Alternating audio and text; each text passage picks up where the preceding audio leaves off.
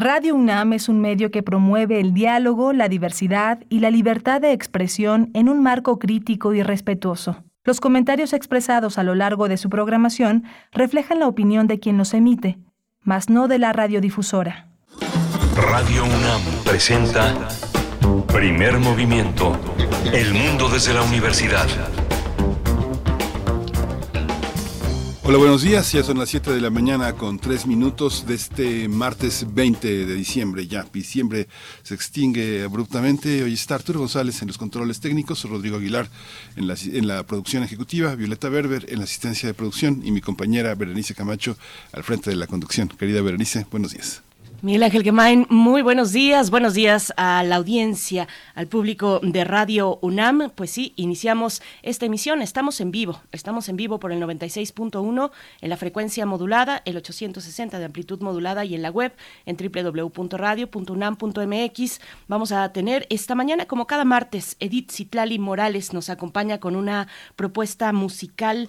Vamos a ver de qué se trata en unos momentos. Ella es violinista, comunicóloga, gestora cultural e investigadora investigadora musical, colaboradora de Primer Movimiento y bueno, pues la música, la música para esta mañana de martes corre a su cargo. Vamos a tener también eh, una presentación literaria, Fuego que no muere. Es una, es una eh, novela que ha hecho a partir de la vida de eh, Tina Modotti, la escritora, la escritora mexicana, eh, Claudia Marcuchetti. Eh, es eh, una investigación muy interesante alrededor de todos los personajes que giran alrededor de esta misteriosa muerte que toma en la novela Vittorio Vidal y Julio Antonio Mella, la propia Modotti. Claudia Marcuchetti es arquitecta, escritora, ha colaborado como conductora en Canal ADN 40 y colabora también con diversos medios de comunicación impresos, digitales, televisivos en los que promueve la lectura. Una novela editada por Planeta y tendremos también la participación del doctor Lorenzo Meyer hoy martes hacia la segunda hora. Estaremos con el doctor Lorenzo Meyer, profesor, investigador universitario, para hablar de el cambio en la Suprema Corte de Justicia de la Nación. Vamos a tener también cómo quedó el plan B de la reforma electoral. Vamos a tratar el tema con el doctor Hugo Conchacantú, él es investigador del Instituto de Investigaciones Jurídicas de la UNAM, coordina la plataforma Análisis Electoral 2021 en el Instituto de Investigaciones Jurídicas y coordina la línea de investigación en justicia. Y la poesía necesaria después para iniciar nuestra tercera hora de transmisión vamos a tener esta visión del bicentenario de las relaciones entre México y Estados Unidos, una historia interesantísima contada por el doctor José María Ramos, doctor en Ciencias Políticas y Sociología, profesor investigador en el Departamento de Estudios de Administración Pública en el Colegio de la Frontera Norte, miembro del colectivo CACEDE, especialista en gobernanza, seguridad multidimensional y desarrollo. Ahí están los contenidos para esta mañana de martes 20 de diciembre y también les invitamos a que se acerquen a nuestras redes sociales y comenten esta mañana.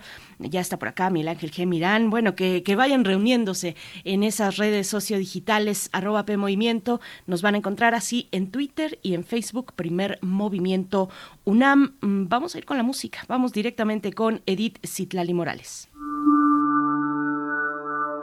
Curadores musicales de primer movimiento. Querida Edith Citlali Morales, ¿cómo te encuentras esta mañana, esta mañana de martes? Gracias por esta participación de antemano, porque bueno, ya estamos también cubriendo tus, tus vacaciones, ocupando tiempo de tus vacaciones, pero pues la verdad es que muy agradecidos con esta propuesta que nos compartes esta mañana. Hola, bella, ver bonita, Miguel Ángel, buen día ya estoy por aquí muy contenta. Saludo también con muchísimo cariño y gran alegría a todos nuestros radioescuchas que siempre hacen comunidad aquí en primer movimiento. Muy buenos días, ya estoy aquí lista para contarles de qué va la selección que acompañará a nuestro programa.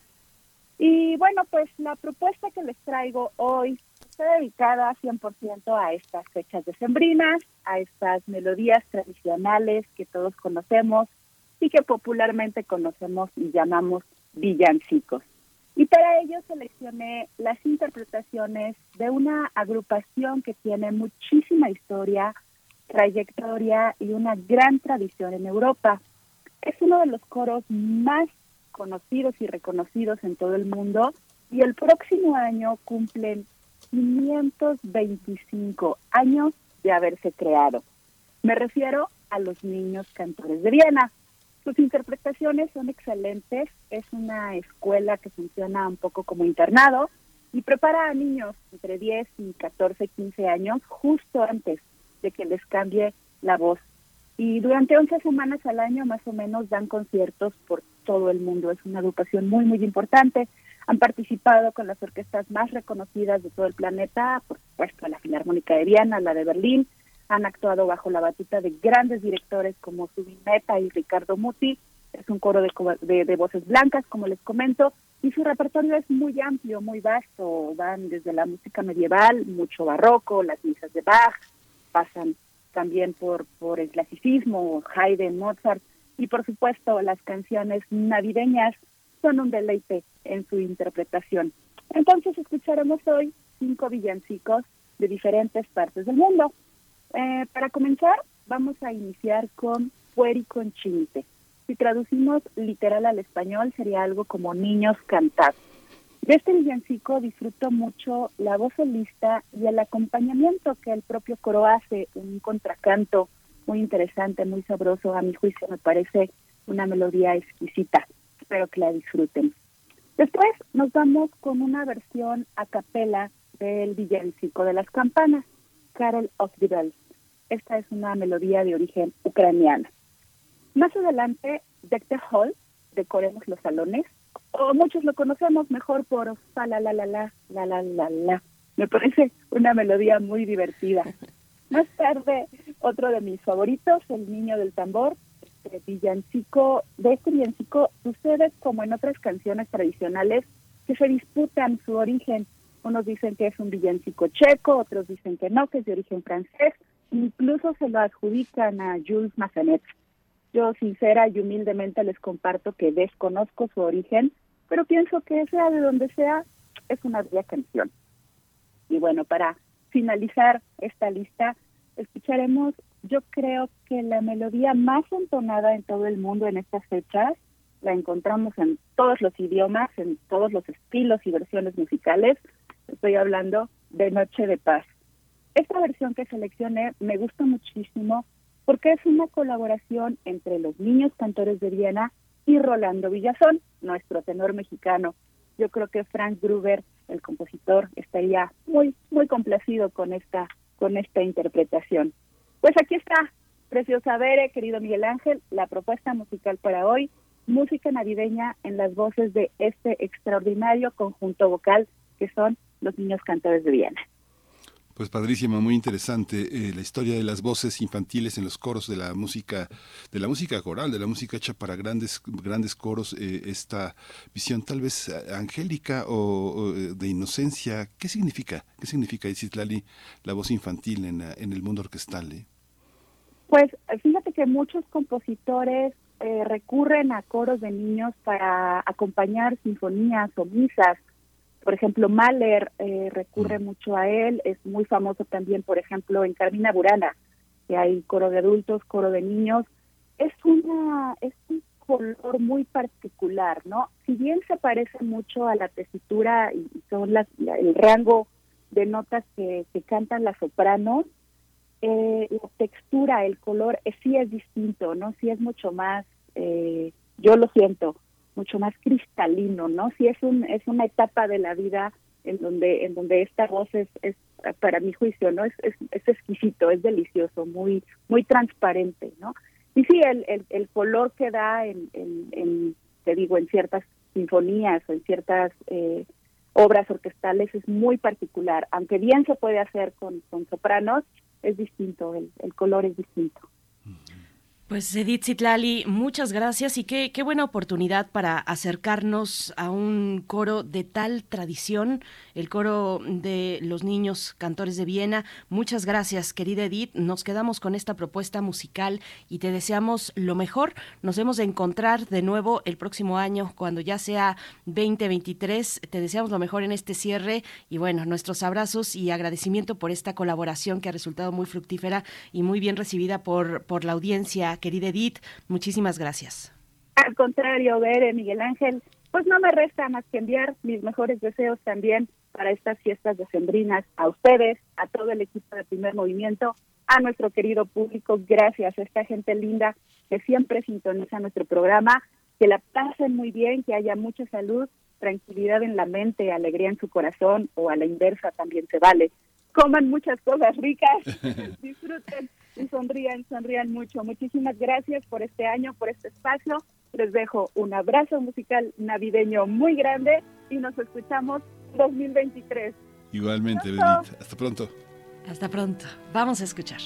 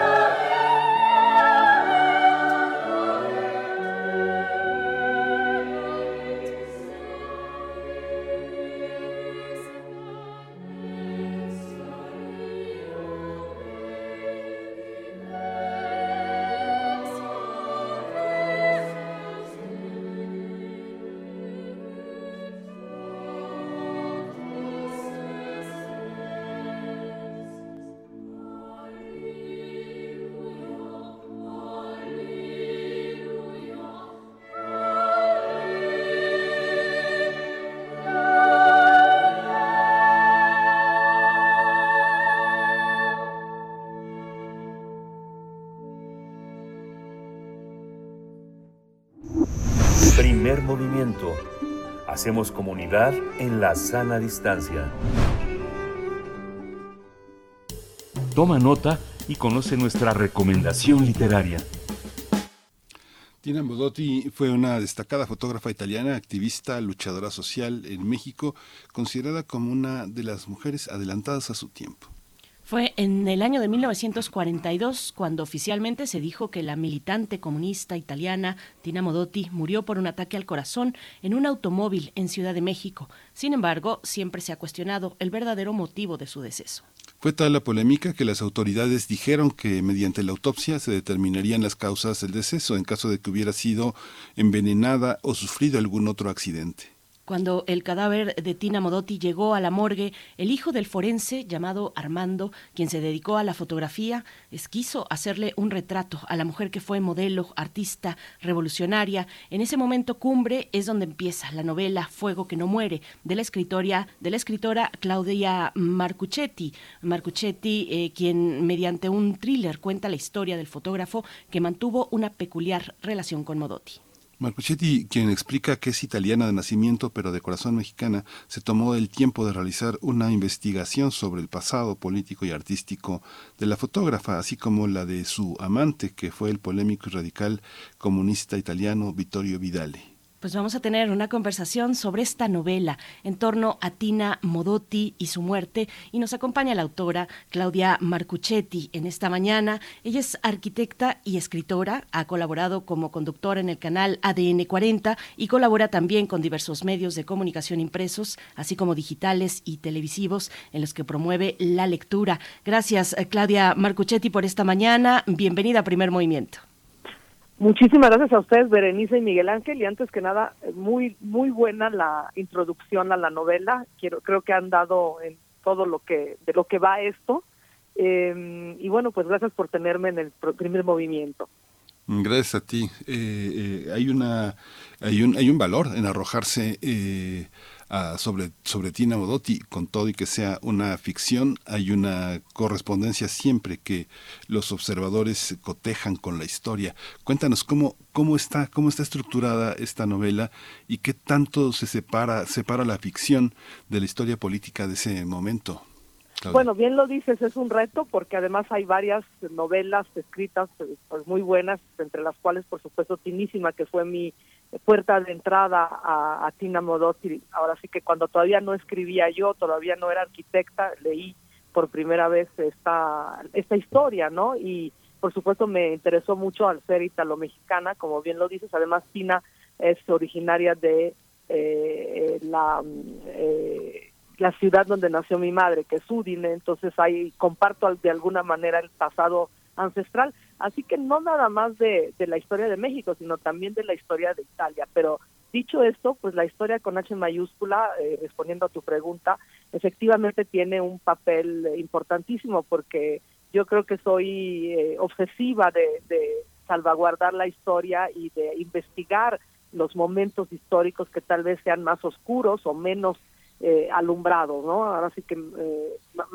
que, hay que todavía algo que investigar o decir y me parecía que la muerte de, Tina y sobre todo su vida y la vida de Vittorio Vidali, que fue un personaje, como bien lo describiste, radical, pero que un radical que también se suavizó en el curso de los tiempos porque acabó siendo pues senador, diputado, este político en la en la Italia eh, de la posguerra hasta el 83 que murió y murió rodeado de de sus mujeres y murió en su cama, cosa que pues es muy extraña para para un eh, combatiente de ese calibre, ¿no? Que fue comandante Carlos en la Guerra Civil Española, que fue sindicalista y, propagador, eh, ahora sí que eh, comisario político es la palabra correcta por el Comintern, incluso en los Estados Unidos durante cuatro años, en fin, que luchó desde muchísimos frentes por pues una justicia social que tal vez eh, es un poco el fuego que no muere en esta novela, ¿no? En el sentido de que por más que buscamos y cambiamos de ideologías,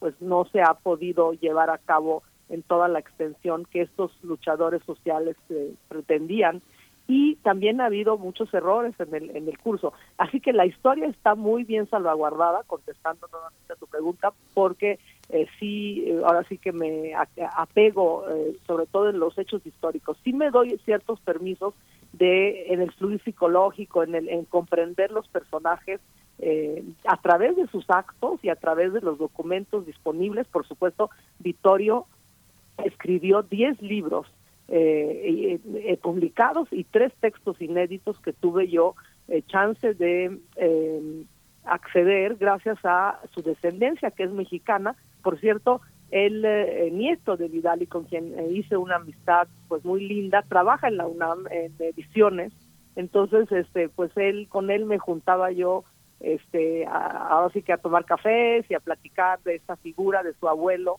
que, que pues tan imponente me, me es todavía, ¿no? Sobre todo por la personalidad arrolladora que tenía y porque era un gran escritor, mismo Claudio Magris, que es eh, premio de, eh, de la FIL eh, Romance, ¿no? De las lenguas romance en 2014, me parece.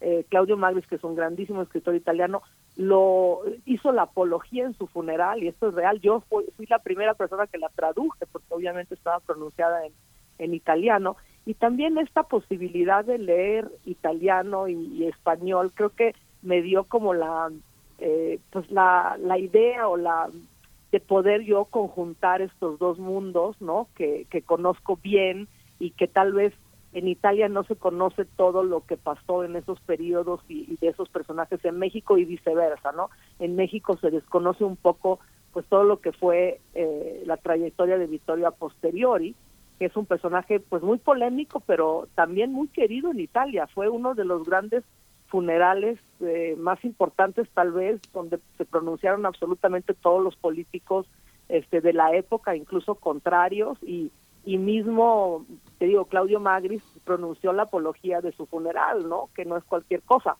Entonces bueno pues para pintarles un poco el, el personaje. Esto respecto a lo que tiene que ver con eh, Victorio Vidali y, y, bueno, el, el, desafío, Claudia, de construir, de acercarnos a un personaje tan conocido, tan peculiar, tan poderoso, además, como Tina Modotti, todos en México yo creo que tenemos a una Tina en la cabeza, eh, forma parte de un, de un imaginario social, histórico, ¿no? De la cultura de la década de los 30, de la década de los 40. ¿Cuáles fueron esos desafíos? Construir a partir de este libro, Fuego que no muere, una Tina Modotti. Sin duda, fíjate que lo bien lo dices ahora, el embajador de Italia en México hizo una serie de, de pues de festejos, ¿no? Eh, conmemorando que Tina llegó exactamente hace 100 años a México. Por primera vez fue en 1922 cuando ella llega buscando a su marido que estaba enfermo de viruela. Él había venido invitado por un gran eh, diplomático mexicano que conocieron en Los Ángeles, que es Gómez Rubelo, y vino a México invitado a exponer sus batiks, estos, eh, digamos, estas telas que ellos pintaban. Ellos pertenecían a la bohème eh, norteamericana de esa época, que además estaba fascinada con ese México postrevolucionario, el México de los murales, el México de las ideologías, el México de la libertad, ¿no? En esa en esa época eh, pues había mucho bullicio, mucha mucha mm, eh, pues libertad, pero también mucho desafío, ¿no? Y creo que para mí fue muy interesante poder hablar de un personaje que como yo y como lo dijo el embajador, eh, pues Tina pertenece a México, es un, eh, si bien nació italiana, es una, eh, digamos, él la, la describió como patrimonio nacional mexicano. ¿Y por qué? Porque ella produjo toda su obra importante en México. Y de hecho cuando cuando se fue a Berlín deportada le aplicaron el 33 supuestamente porque había atentado contra el presidente eh, que iba a ser presidente todavía. Era el presidente electo Pascual Rubio Pascual Ortiz Rubio perdón. Y bueno ella obviamente se había inmiscuido pues de una manera muy eh, contundente en los asuntos eh, políticos mexicanos más allá de haber atentado contra el presidente que por supuesto fue una una excusa, ¿no? Para sacar algunos ele elementos radicales como ella. Pero justo esa, ese, ese fue mi, mi, mi eh, lo que más me llamó la atención, que es un personaje que construyó toda su, eh, digamos que su inspiración le vino de México. Y en eso de alguna manera, eh, pues me identifica porque yo he escrito siempre en español, si bien pues no es mi idioma eh, materno, eh, es un, es un, digamos, esta dualidad que tiene uno con dos países que pues no todos lo logran comprender, ¿no? Y, y, y, esa era una de las partes que más me atraía y tal vez también uno de los desafíos más importantes porque era tener un balance correcto de eh, pues del país, del personaje eh, y de las y de los antecedentes y de las de los genes, ¿no? De dónde viene uno, porque también yo creo que ella con esta lucha tan encarnizada que hizo contra el fascismo pues fue una de las, eh, digamos, de los eh, de las identificaciones más fuertes que también yo tuve, ¿no? Al tener una familia, imagínate tú, mi abuelo paterno, materno, perdón, fue asesinado a golpes por los fascistas. Entonces, eh, pues bueno, todos estos eh, elementos que, digamos, entraban en, en, mi vida fueron, pues tal vez lo más difícil, pero también lo más apasionante de poder describir y de poder traer a luz en esta novela. ¿no?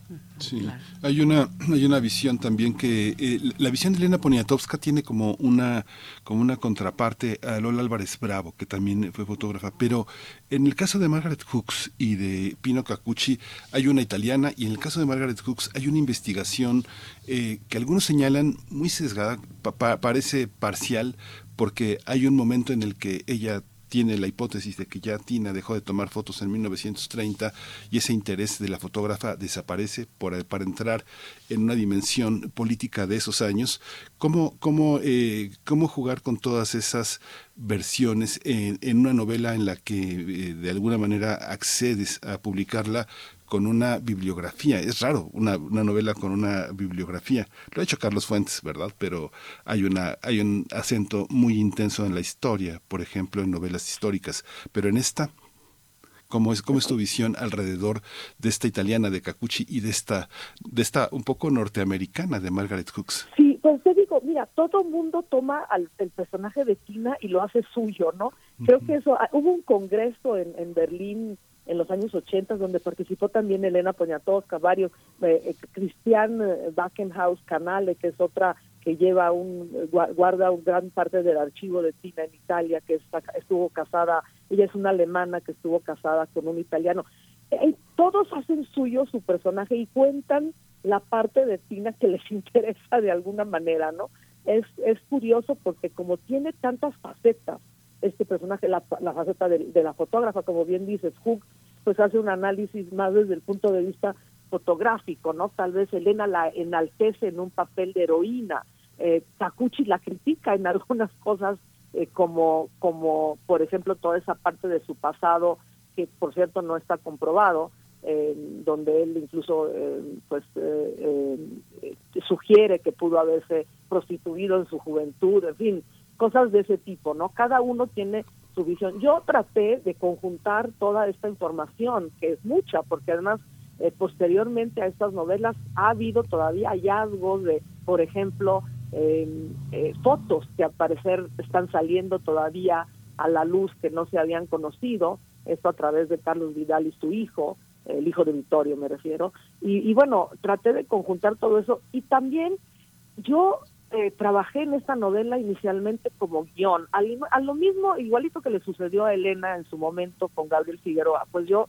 con un director de cine italiano. Y él tenía una visión todavía distinta, ¿no? De, de, esto. Él, él quería contar la historia de Tina a través de las tres fotografías, pues tal vez más emblemáticas que ella le tomó a los hombres de su vida, ¿no? Que eran Mella, Weston y Vidali. Los más importantes, porque también Javier Guerrero yo creo que fue muy importante en su vida eh, por las, el acercamiento que le hizo tener a la raza mexicana en esas grandiosas fotografías que eh, pues eh, que fueron también inspiración de Álvarez Bravo ahora que lo que lo mencionas e incluso de Graciela Iturbide a posteriori que yo creo que es su nieta putativa no y, y bueno todo todo esto toda esta información yo quería siempre he tenido una visión muy imparcial de las cosas no incluso en mi novela mexicana muy mexicana de la historia eh, del porfiriato y el salinato, yo le digo que es heridas de agua, eh, pues traté de ser mucho con la distancia que me permite no ser completamente parte, ¿no?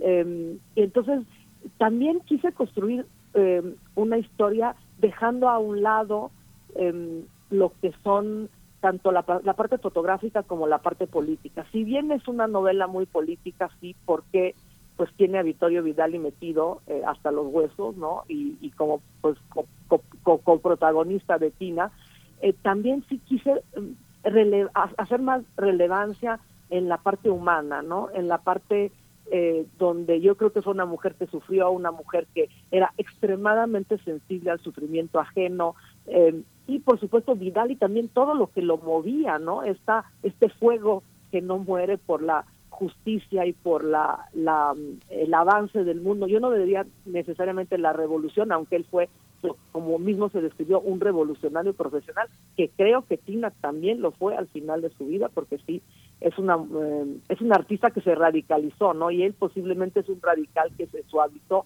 a la hora de tener que encontrar eh, pues lugar en la política ya de del voto, ¿no? No no en la política que hacían eh, en la revolución y en la parte eh, armada y, y, y, legal de, de, de, hacer política, que también lo hay, ¿no?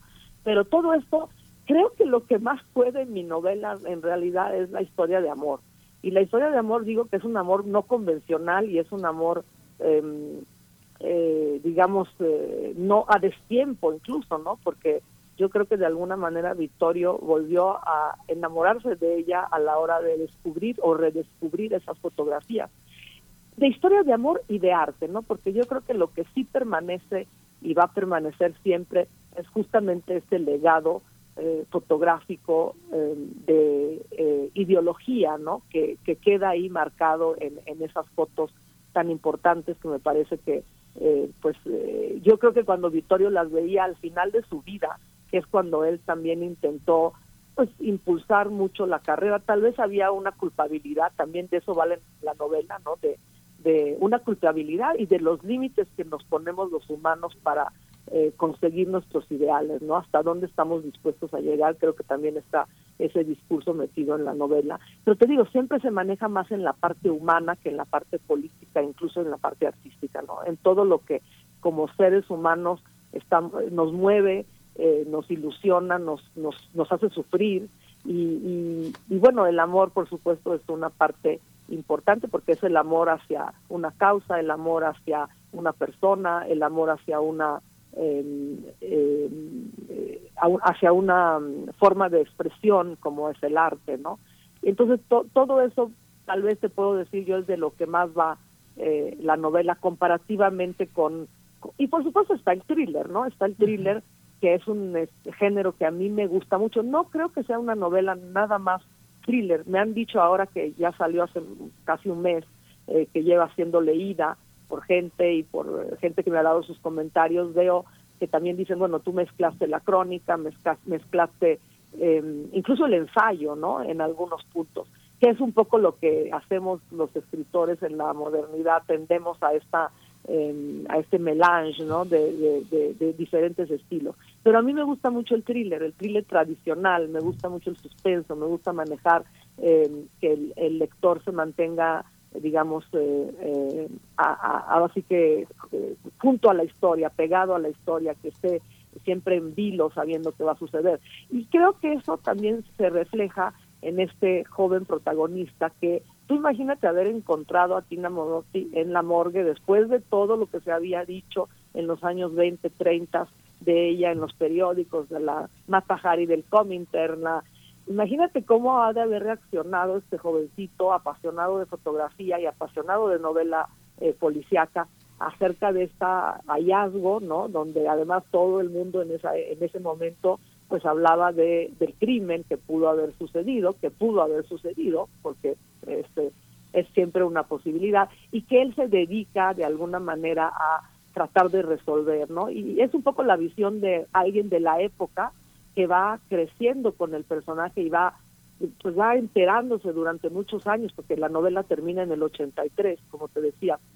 Este, todo este momento en el que Tina sigue viva de alguna manera en el corazón de muchos, porque todas estas novelas alrededor de ella, toda, como decía Berenice, es un personaje tan poderoso, ¿no? Que además fue un ícono feminista sin haber pronunciado nunca una palabra sobre el feminismo, ¿no? Porque la causa de Tina era mucho más relativa a la causa del ser humano como tal, sin distinciones de géneros que no eh, propiamente la de las mujeres. Y sin embargo, con sus actos, con su, em, digamos, con su eh, apertura, porque era una mujer que que iba más allá de su momento histórico siempre y, y creo que con todo eso y sin embargo fue muy, una gran representante de su momento histórico porque había esta rebeldía había este esta necesidad de igualdad esta este luchar por los propios derechos y y, por supuesto pues Tina fue una gran representante de todo eso. Entonces es un personaje que sigue estando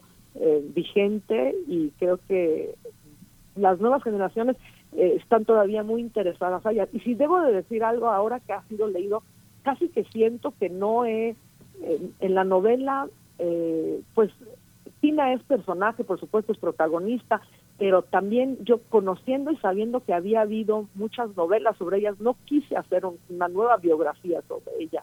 Entonces, eh, tal vez en ese sentido queda decepcionada alguna, alguna, algunas nuevas, algunas mujeres de las nuevas generaciones porque querían saber más de Tina, pero me gusta que haya quedado esa, esa, digamos, ese misterio un poco todavía sobre ella que era además una de las intenciones del director de cine. Dice, yo no quiero develar el, misterio de Tina, quiero, quiero que Tina nos siga manteniendo, eh, digamos, eh, atentos y, interesados a su personaje, ¿no? No lo quiero revelar por completo. Y creo que un poco yo seguí esa esa idea, ¿no? De, de mantener a Tina, porque Tina no tiene voz propia, no, no habla en primera persona en esta en esta novela y, bueno, fue una intención en ese sentido.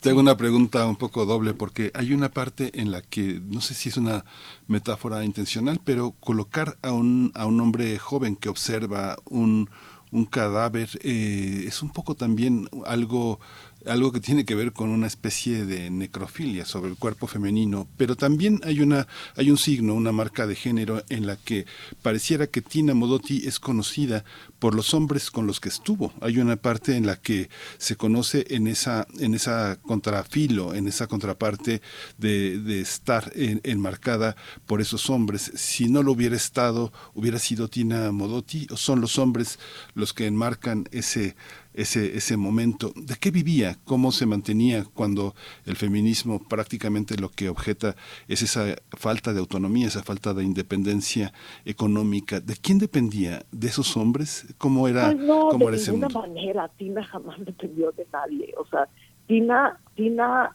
em, yo creo que al contrario, fíjate, o sea, estos hombres de alguna manera...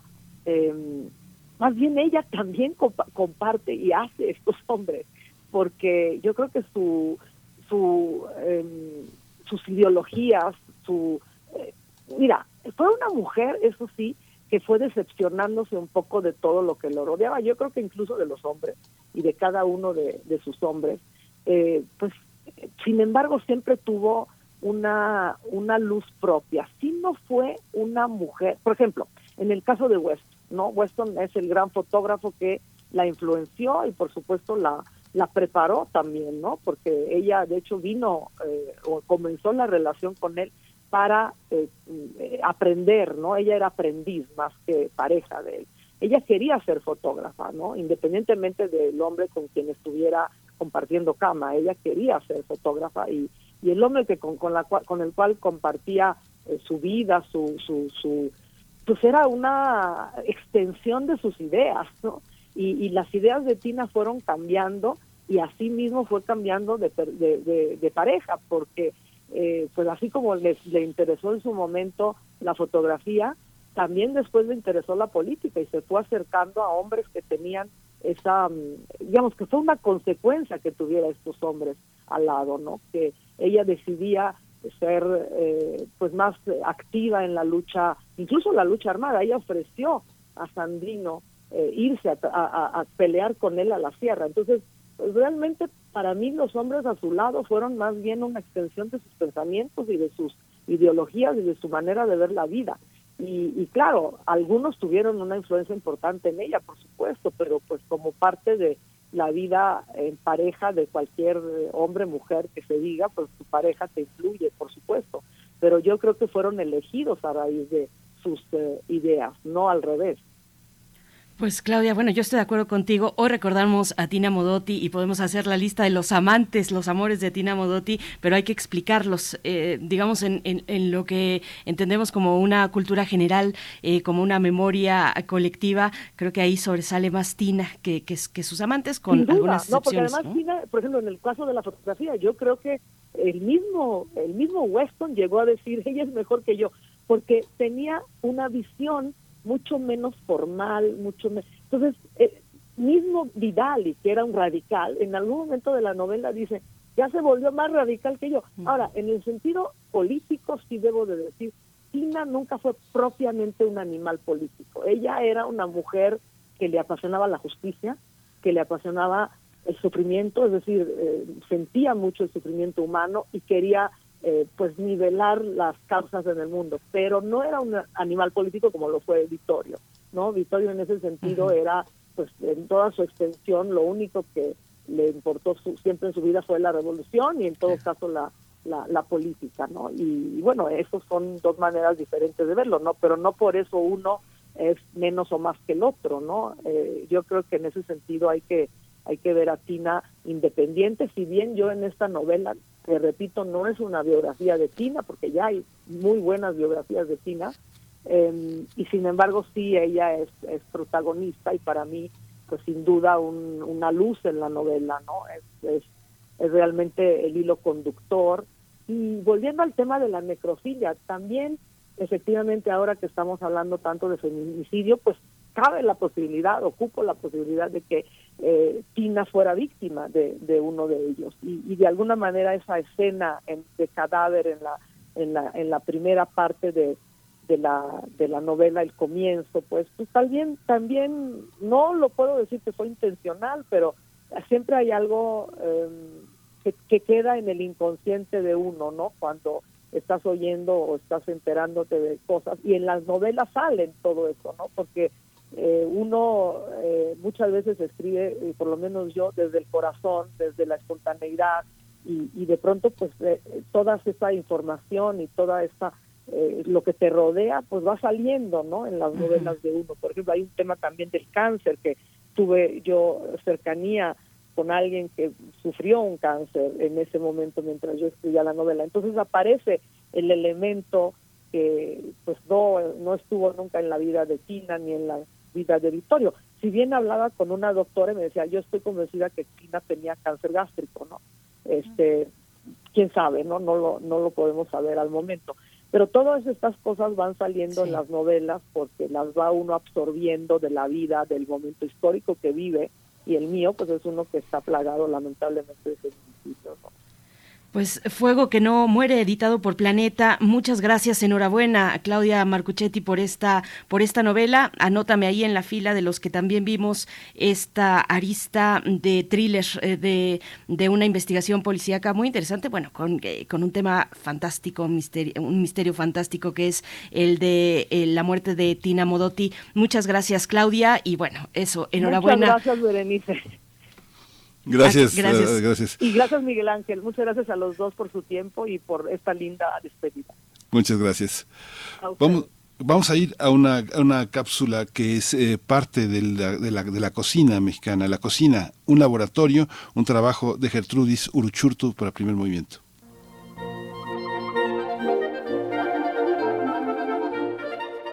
¿La cocina un laboratorio?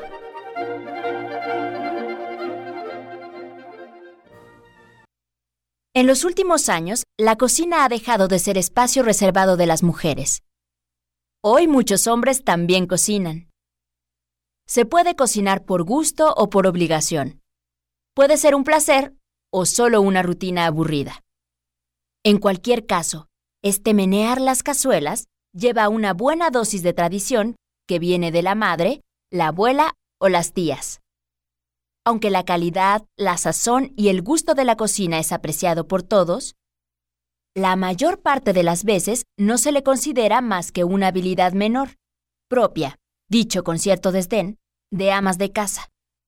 Pero cocinar puede transformarse en una actividad maravillosa e interesante cuando se conoce lo que pasa en sartenes y cazuelas y por tanto puede manipularse. En los últimos años hemos sido testigos en todo el mundo de la profesionalización de la actividad de cocinar, en la que se preparan chefs.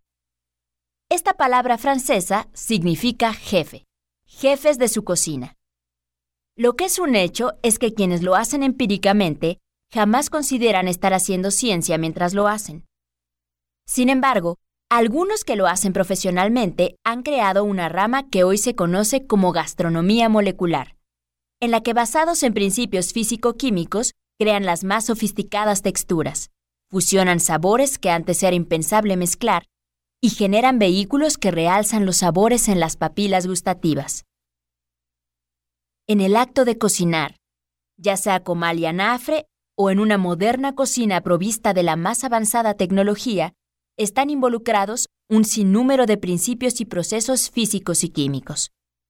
Quizá al oír las palabras física y química habrá quien diga, yo de aquí me voy. Bastante me hicieron sufrir por difíciles y aburridas estas asignaturas en la escuela para que ahora vengan a personarse en mi cocina. No te vayas. Es probable que cuando descubras la física y la química en un platillo que preparaste, cambie tu percepción de estas ciencias.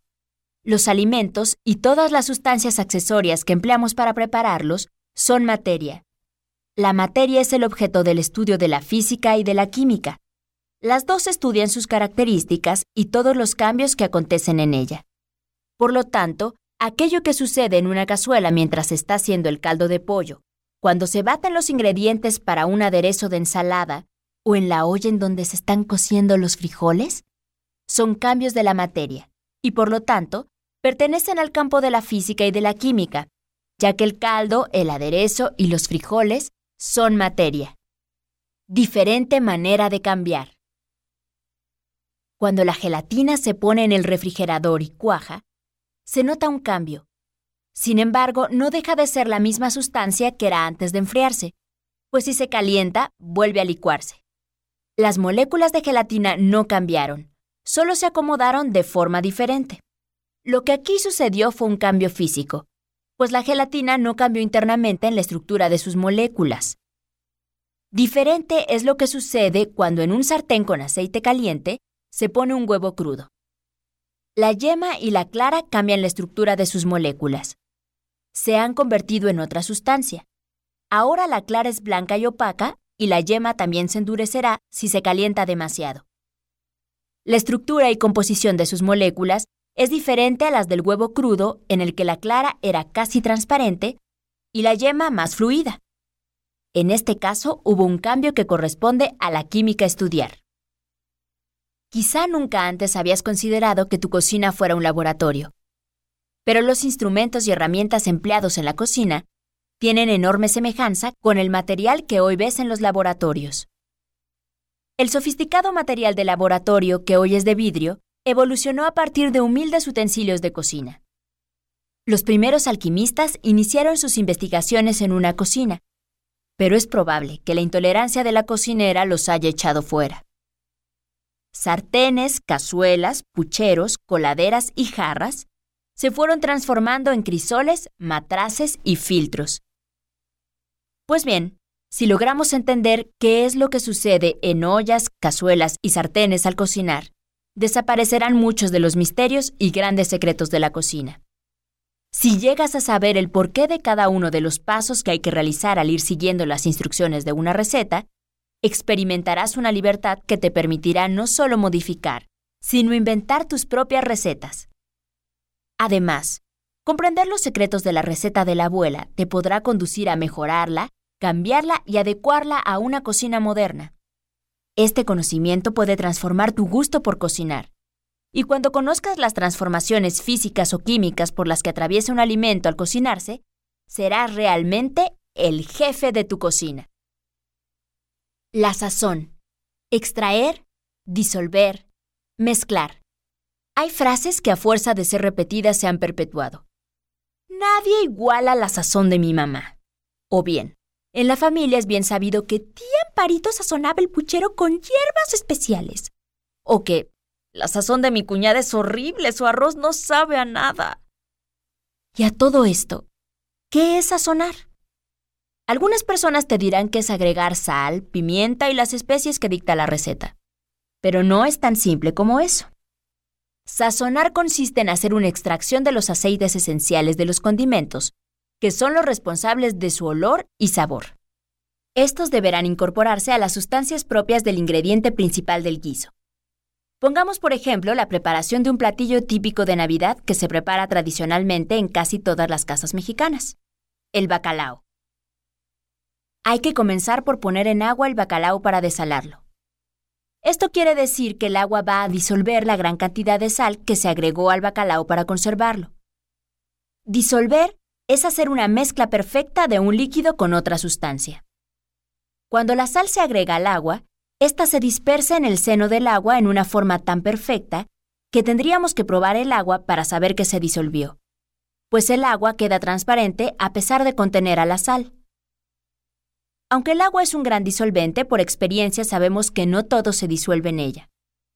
Solamente disolverá aquellas sustancias cuyas partículas más pequeñas, las moléculas, tienen cargas eléctricas en sus extremos o polos. A estas sustancias se les llama polares.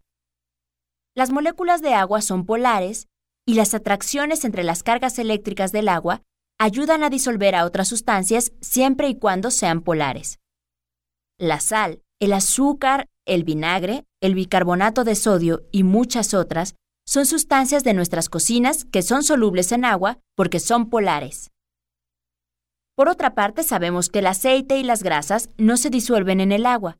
La prueba es que se separan y la capa de grasa queda sobre la superficie del agua. ¿Has visto cómo flota la grasa sobre el caldo? La grasa es una sustancia no polar. Sus extremos no presentan cargas eléctricas y por lo tanto solo se mezclará o disolverá perfectamente con otras sustancias que también sean no polares igual que esta. Es por eso que cuando una prenda de ropa se mancha con grasa, jamás la podrás quitar con agua. Tienes que recurrir a algún solvente como gasolina blanca, que es un líquido no polar, para poder eliminar la mancha.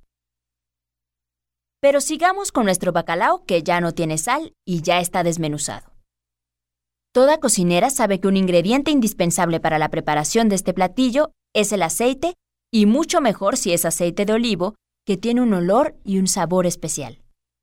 Este deberá calentarse a una temperatura cercana a los 235 grados centígrados, y en este se agregarán para freír la cebolla y el ajo. Tanto la cebolla como el ajo contienen unas sustancias llamadas alilsulfuros, a estas se debe el sabor y el olor tan peculiar y penetrante que desprenden cuando se están picando, sabores y olores que no permiten que se coman crudos, pero la elevada temperatura del aceite provoca en ellos un cambio, que las transforma en otra sustancia que tiene un sabor dulzón y que se disolverá en el aceite.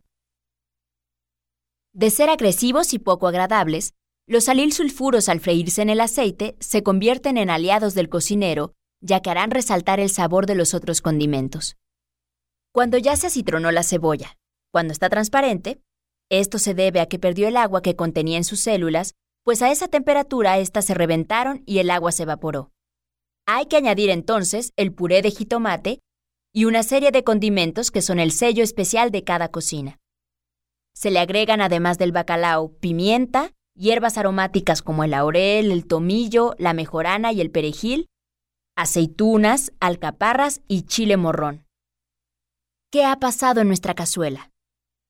La temperatura ha descendido a unos 100 grados centígrados aproximadamente, pues es la temperatura en que hierve el agua que aportó el jitomate. Mientras haya agua en la cazuela, la temperatura se mantendrá cercana a los 100 grados.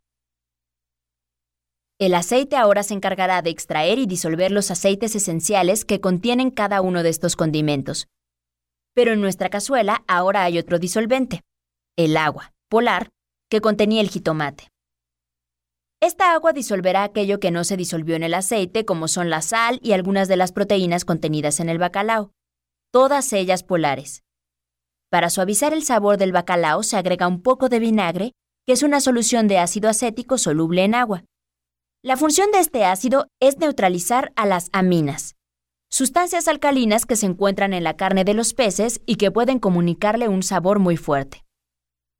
Todo esto no es un proceso ni instantáneo ni rápido.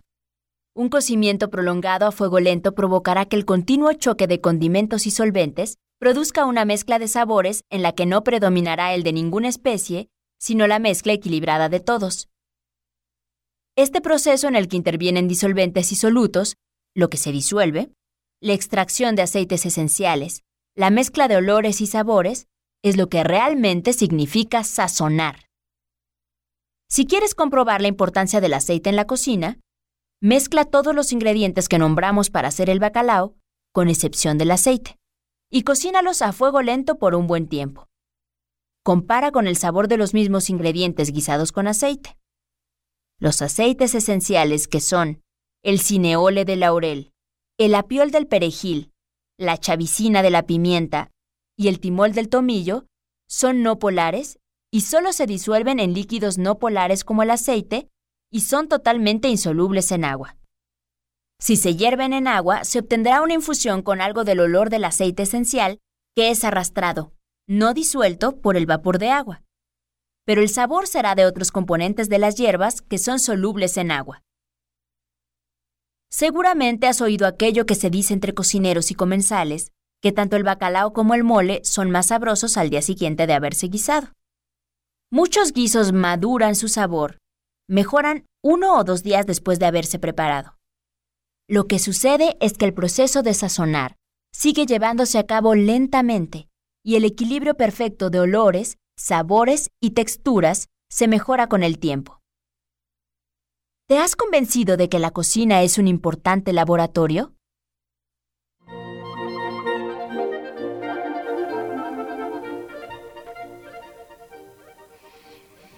Pues ahí está, sí, estamos muy convencidos. La química de la cocina, Miguel Ángel, ya por acá, Huehuetlacatl en redes nos comenta, dice, bellísima cápsula de la ciencia de la cocina. Es verdad, los químicos hacemos muy buena cocina y al menos en mi caso considero la cocina como un divertido y sabroso laboratorio. Pues que nos cuenten sus secretos para preparar el bacalao, Miguel Ángel, en estas fechas. Sí, el secreto es que las cosas maduren, ¿no?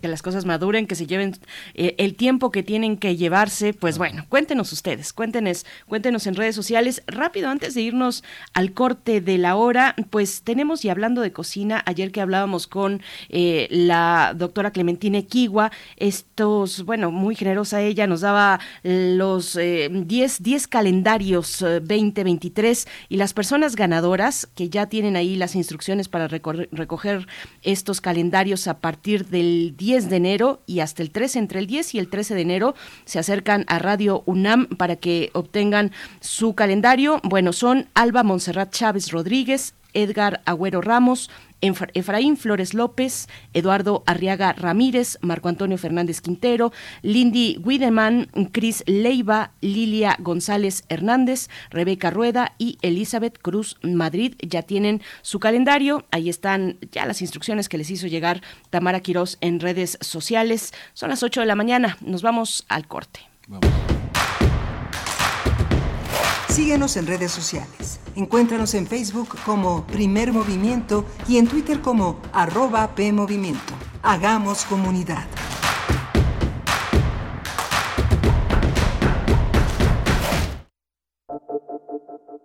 El Museo Universitario del Chopo trae para ti La isla quiere decirme algo exposición del artista mexicano Eduardo Avaroa, que reúne piezas creadas durante una residencia de creación en Nueva Zelanda.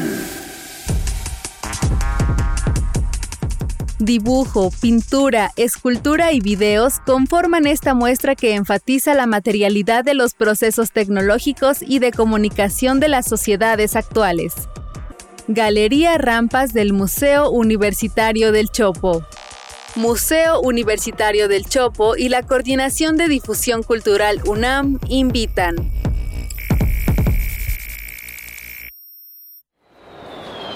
Pasajeros con destino a la UNAM, favor de pasar a la puerta de abordar. Pasajeros con destino a la UNAM. Ven, te vamos a llevar de intercambio por el mundo. ¿Sabías que te puedes ir a la UNAM, a Reino Unido, Canadá o hasta Sudáfrica?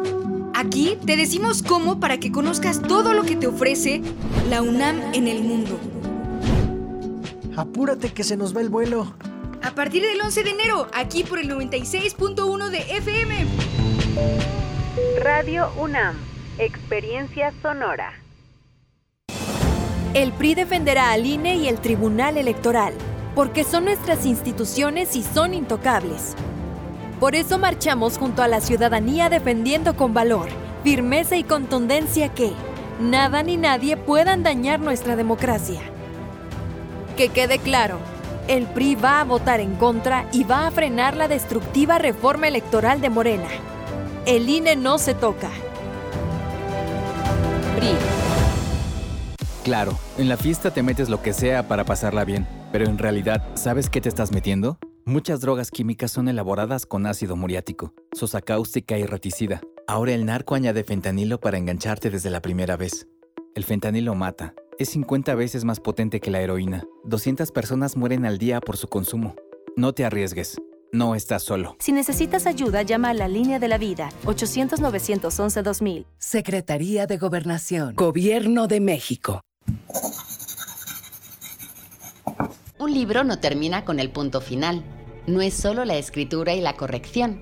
Hay mucho más que un proceso creativo o un arranque de inspiración.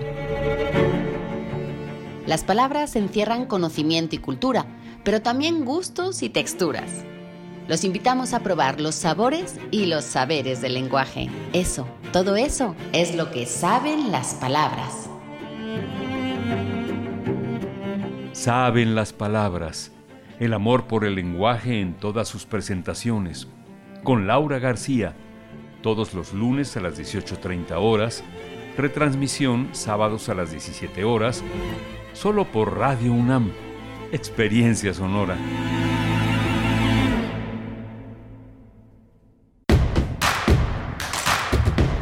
Queremos escucharte. Llámanos al 55 36 43 39 y al 55 36 89 89. Primer movimiento. Hacemos comunidad.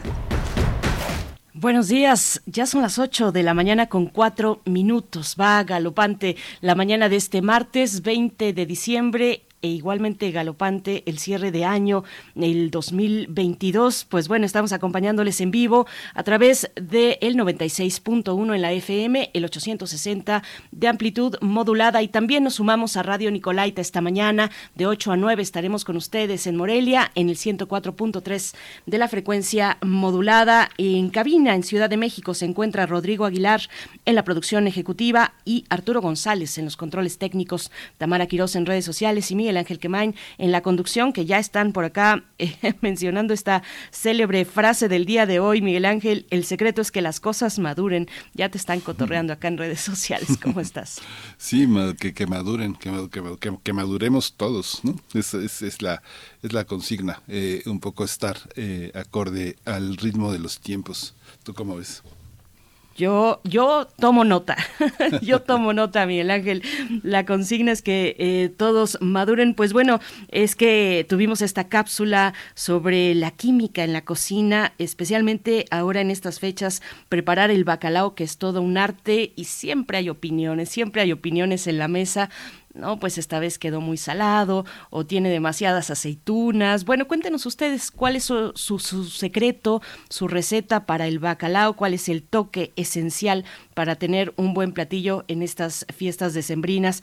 Cuéntenos en redes sociales. Dice Armando Cruz nos pregunta dónde podemos escuchar este y, descargar este podcast. Pues está en la página de Radio UNAM. Eh, Armando está en la página de Radio UNAM y se titula La cocina un laboratorio. No, no está en Radio UNAM, está en Cultura UNAM. Lo vas a encontrar en Cultura UNAM, un trabajo de Gertrudis Uruchurtu. Eh, es una producción de 2011 que, bueno, eh, por supuesto que no pierde vigencia. La cocina, un laboratorio. Pues ahí está, Miguel Ángel, eh, los comentarios de la audiencia. Sí, muy interesante. Eh, en un momento más vamos a tener la presencia del doctor eh, Lorenzo Meyer, profesor investigador universitario, uno de nuestros ensayistas más importantes. el cambio en la Suprema Corte va a ser el tema de su intervención y vamos a seguir con el doctor Hugo Concha Cantú sobre eh, un comentario sobre cómo quedó el plan B de la reforma electoral. Hugo Concha Cantú es investigador del Instituto de Investigaciones Jurídicas de la UNAM, coordina la plataforma Análisis Electoral 2021. Bueno, los comentarios que continúan acá en redes sociales. Rosario Durán dice muchas gracias a Edith Citlali por la hermosa curaduría que escuchamos durante el año 2022. Feliz 2023, nos dice. Y bueno, Alfonso de Alba Arcos también acá recordando a Tina Modotti y nos envía, igualmente se suma a las eh, felicidades por esta, felicitaciones a Edith Citlali por esta curaduría. Dice, maravillosa música coral navideña. Gracias, jóvenes radialistas. Aquí les dejo esta sugerencia metalera coral navideña por si ocupan. A Start to Follow de Trans-Siberian Orchestra. Gracias, Alfonso de Alba Arcos, que además nos comparte una fotografía ahí en el patio, supongo, de su casa con una pequeña ardilla. Alfonso, gracias. Y Gabriela del Toro también, que está eh, dando los buenos días y dando cuenta también del frío desde San Cristóbal de las Casas. Saludos a todos quienes sintonizan por allá en Chiapas y en esa bella ciudad de San Cristóbal de las Casas. Eduardo, no, Edgar Benet está por acá, Oscar Isidro Bruno, saludos. Bueno, a toda la comunidad que en torno a las redes sociales nos envía sus comentarios. Gracias, gracias, buenos días. Y pues no, nos vamos ya con nuestra nota del día con el doctor Lorenzo Meyer. Nota del día. Doctor Lorenzo Meyer, muy buenos días en esta mañana fría de martes para hablar de el cambio en la Suprema Corte de Justicia de la Nación. Bueno, pues sí, ahí está el panorama y recibimos esta colaboración con mucho gusto. Doctor Lorenzo Meyer, ¿cómo estás? Berenice, buenos días. El clima sí está frío, pero en materia política mm, está exactamente lo contrario. Exactamente. Y se va a poner más calientito en los meses que viene. Bueno, eh, el eh, ministro presidente de la Suprema Corte, Arturo Saldívar Lelo de la REA, va a tener que dejar ya eh, su puesto, aunque vale la pena notar que durante un periodo breve se pensó en que era posible que tuviera un nuevo periodo al frente. Tenía eh, el respaldo del presidente, de Andrés Manuel López Obrador, pero eh, al final de cuentas él mismo desechó esa posibilidad, creo que hizo bien. Esto de las reelecciones eh, tiene en México una historia que no vale la pena repetirlo ni a nivel de ministros de la Corte. Y entonces vamos a presenciar un cambio. Eh, quienes van a elegir al eh, nuevo eh, ministro que la presida, pues son los propios miembros de la Suprema Corte, que son 11, incluyendo al ministro presidente. ¿De dónde viene la idea de una eh, Suprema Corte, de un poder judicial? Bueno, pues eh, así brevemente sale de la destrucción del antiguo orden en Europa, de la monarquía absoluta, en el periodo de la Ilustración. Y ahí un eh, teórico formidable de la política, eh, Montesquieu diseñó eh, un sistema de equilibrios de poder. Venía el mundo, o el mundo europeo, que era el centro del sistema internacional, de una visión muy, muy eh, autoritaria en que se concentra en esa famosísima frase del rey de Francia, l'état c'est moi, el Estado soy yo. Y fijémonos, no dijo el gobierno soy yo, el Estado, que es además del gobierno, pues eh, otras cosas, es casi el, eh, casi la, la nación, es toda la organización del eh, poder eh, de los poderes en una sociedad.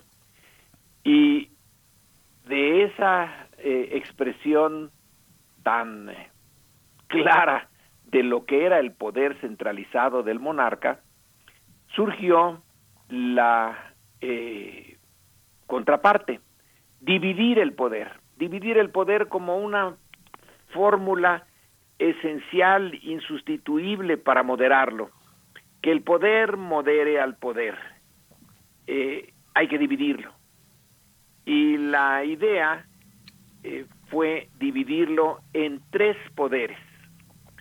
El eh, poder ejecutivo, que tiene a su disposición, como lo señalaba el propio Montesquieu, pues el, el poder de la administración y del ejército, de la fuerza. Luego el poder legislativo que tenía como centro el disponer de los dineros para el gobierno. Y el eh, poder judicial, que ese no tenía ningún ningún instrumento, es lo, lo interesante. No tiene ni ejércitos, ni dinero, eh, tiene simplemente algo eh, etéreo, algo sutil, un, un poder eh, moral eh, de decidir qué está bien y qué está mal, qué es justo y qué es injusto. Eh, interpretar las leyes y hacerlas cumplir con ayuda de los otros dos poderes. Entonces, esta división se, se adoptó, desde luego, en, en lo que fueron las colonias españolas en América, entre ellas nosotros, y muchas otras partes del mundo. Así que la eh, Suprema Corte es el pináculo del poder eh, judicial y tiene eh, como papel central el juzgar la, las medidas, las disposiciones que dan los otros dos poderes y decir esto está bien, esto está mal, esto es aceptable, esto eh, no puede eh, no puede ser eh, vigente y hay que modificarlo. Y es un poder bastante eh, importante. En la historia mexicana en realidad el poder judicial es una vergüenza porque sí eh, se tuvieron momentos brillantes en el siglo XIX, pero con el porfiriato se anuló el poder judicial. Don Porfirio era el poder ejecutivo, era el poder legislativo y era el poder judicial, él solito. Volvía, en cierto sentido, a recrear el eh, poder eh, absoluto de las monarquías anteriores a la Revolución Francesa. Y la Revolución Mexicana, bueno, pues intentó eso, revolucionar todo el sistema político y modificar el sistema social. Pero eh, no lo logró, no se empeñó realmente en hacer eh, una modificación en materia de justicia y de poder eh, judicial. Siguió siendo muy dependiente del presidente, mucho, mucho, ya desde los, eh, pues desde Carranza, pero con eh, el presidente Obregón, con el presidente Calles ya eran ellos los que en momentos claves, en, temas importantes, eh, le mandaban instrucciones tanto al poder legislativo como al poder judicial y poco a poco quedó para el eh, mexicano común y corriente eso de la independencia del poder judicial, eh, algo que no tenía nada que ver con su vida cotidiana. Eh, la justicia, la impartición de justicia se vio como parte de la corrupción y no tuvo una, digamos, un una presencia, una opinión muy positiva por parte de la eh, ciudadanía. Y así seguimos hasta prácticamente el fin del siglo. En algún momento el presidente Díaz Ordaz eh, decidió, y que conste que era abogado, decidió nombrar como representante personal para algo en una eh, reunión, una ceremonia en el extranjero, al ministro presidente de la Corte como si fuera su representante eh, personal, es decir, como si fuera una parte del poder ejecutivo. Luego se dieron cuenta de que eso era un error y ya se enmendó, pero es muy significativo que se les haya pasado eh, la mano y que hayan puesto como alguien, un servidor eh, del presidente al eh, ministro presidente de la Suprema Corte. Bueno, con los cambios que ha habido en la en el sistema político mexicano y en la cultura política, después de que el PRI ya dejó de ser el partido de Estado y que hay un pluralismo político que tiene sus defectos enormes, pero que sí hay eh, pluralismo, entonces la Suprema Corte ha, eh, digamos, renacido. Y el eh, ministro presidente que sale ahora, bueno, pues ha intentado, a mi juicio, ya sé que tiene muchos críticos, ha intentado en de una manera más o menos clara, mantener una independencia frente al eh, presidente, frente al poder ejecutivo. Eh, su discurso no es de deferencia, sino de respeto al presidente, pero no de sumisión. Ha intentado eh, entrarle al tema de la corrupción dentro del aparato judicial en, en México, que es un tema enorme y yo creo que apenas si lo tocó. Ahora que se va, dice el ministro saliente, bueno, se atacó el nepotismo. Bueno, está bien, pero para el mexicano común y corriente no es tan importante el nepotismo como la corrupción de los jueces, como la corrupción de los eh, ministerios públicos, que esa todavía queda ahí una lucha enorme para eh, hacerlos eh, legítimos, creíbles en su papel frente a la ciudadanía, que después de mucho tiempo, siglos diría yo, de desconfiar de los jueces, pues va a estar eh, cuesta arriba ganar su confianza, pero esa es la tarea central de quien ocupe el lugar eh, de Arturo Saldívar. Eh, no sé quién vaya a sucederle las eh, consejas, aunque bueno, tiene que ser alguien que haya sido nombrado por Andrés Manuel Obrador como parte de la de la Suprema Corte. Hay creo que cuatro ministros que ya ocuparon su cargo eh, bajo el, la presidencia del observador.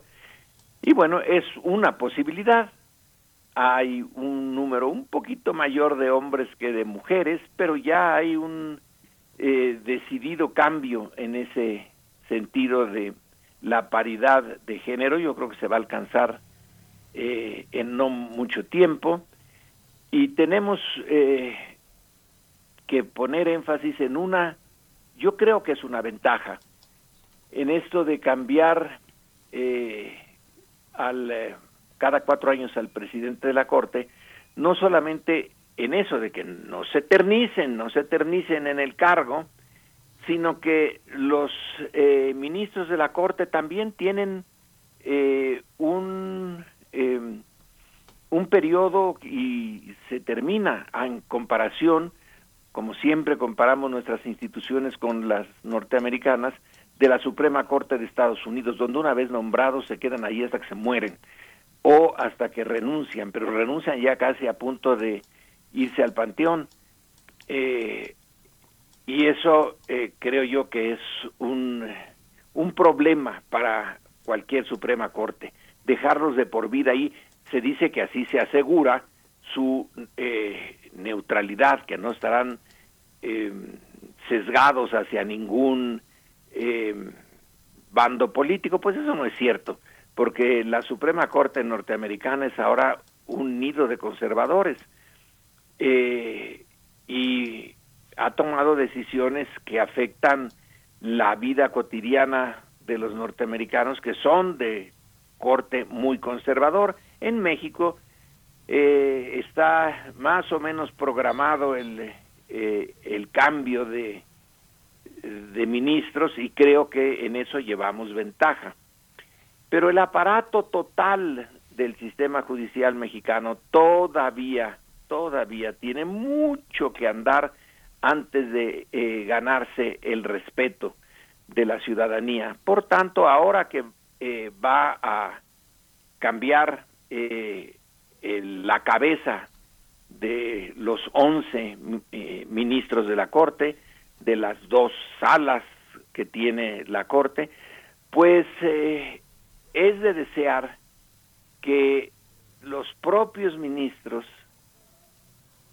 asuman el hecho de que tienen que ganar, que hay un terreno perdido que tienen que ganar, que es el de la legitimidad, el que la ciudadanía los vea como pues algo eh, en teoría posible, en la práctica muy difícil, pero como totalmente imparciales y eh, comprometidos con eh, la eh, importancia que tiene ser miembro de, esa corte y no empañarla, como sí lo han empañado algunos miembros de la, numerosos miembros de la Suprema Corte, de los que se sospecha de corrupción o de aquel ministro que se reunió con Fox en eh, Los Pinos para discutir la mejor manera de desaforar a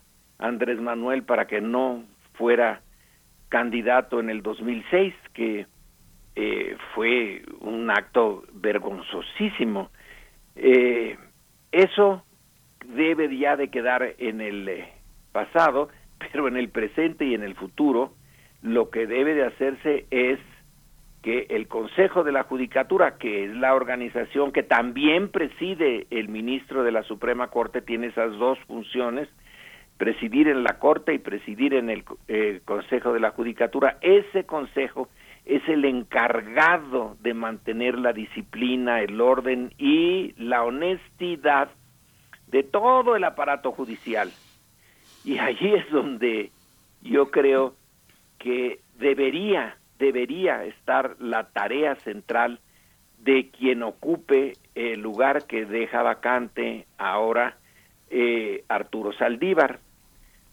Ojalá sea posible y en cualquier caso la tarea es tan grande que no le alcanzará eh, a un ministro el tiempo para limpiar eso, que eh, tiene una historia bastante complicada pero es indispensable que se vuelva a ganar lo que en algún tiempo eh, pareció durante la eh, República restaurada, después de la derrota de los conservadores y la salida de los franceses, que la Suprema Corte iba por buen camino, pero se desvió muy rápido. Entonces hay que recuperar el terreno perdido, de cara a la ciudadanía en función de la legitimidad. Bueno, eh, se dice fácil, yo creo que es bien difícil hacerlo, pero hay que intentarlo y ese es mi ese es mi comentario el día de hoy para Radio Universidad. Pues eh, muy interesante. lo que dejas como tarea, Lorenzo, es es enorme, pero el señalamiento de la corrupción ha sido fundamental porque finalmente el tema de la justicia se ha aliado a una propuesta, una propuesta del ejecutivo como uno de los eh, uno de los bastiones más importantes y que paradójicamente es lo que mucha gente involucrada que, vive de la corrupción, que vive de la corrupción honestamente, eh, eh, le, Está buena esa definición, es honestamente corrupto. sí, sí, sí, sí. El, eh, el presidente ha usado varias veces eh, el término eh, contraponiendo la justicia con la simple observancia de la ley, ¿no? él considera que eh, la ley a secas puede ser injusta y que sería tarea, sobre todo de la Suprema Corte, evaluar en qué momento eh, una ley puesta eh, al pie de la letra es una ley que no es justa, que es eh, la parte de justicia queda en segundo lugar. Es difícil eso, ¿eh? eh manejarse entre la estricta observancia de la letra de la ley y el espíritu, para usar a Montesquieu, eh, el espíritu de las leyes, que es la justicia sustantiva, que debía de ser el, eh, la meta central, pero que eh, a veces se puede echar abajo, esconder en aras de respetar la letra de la de la ley.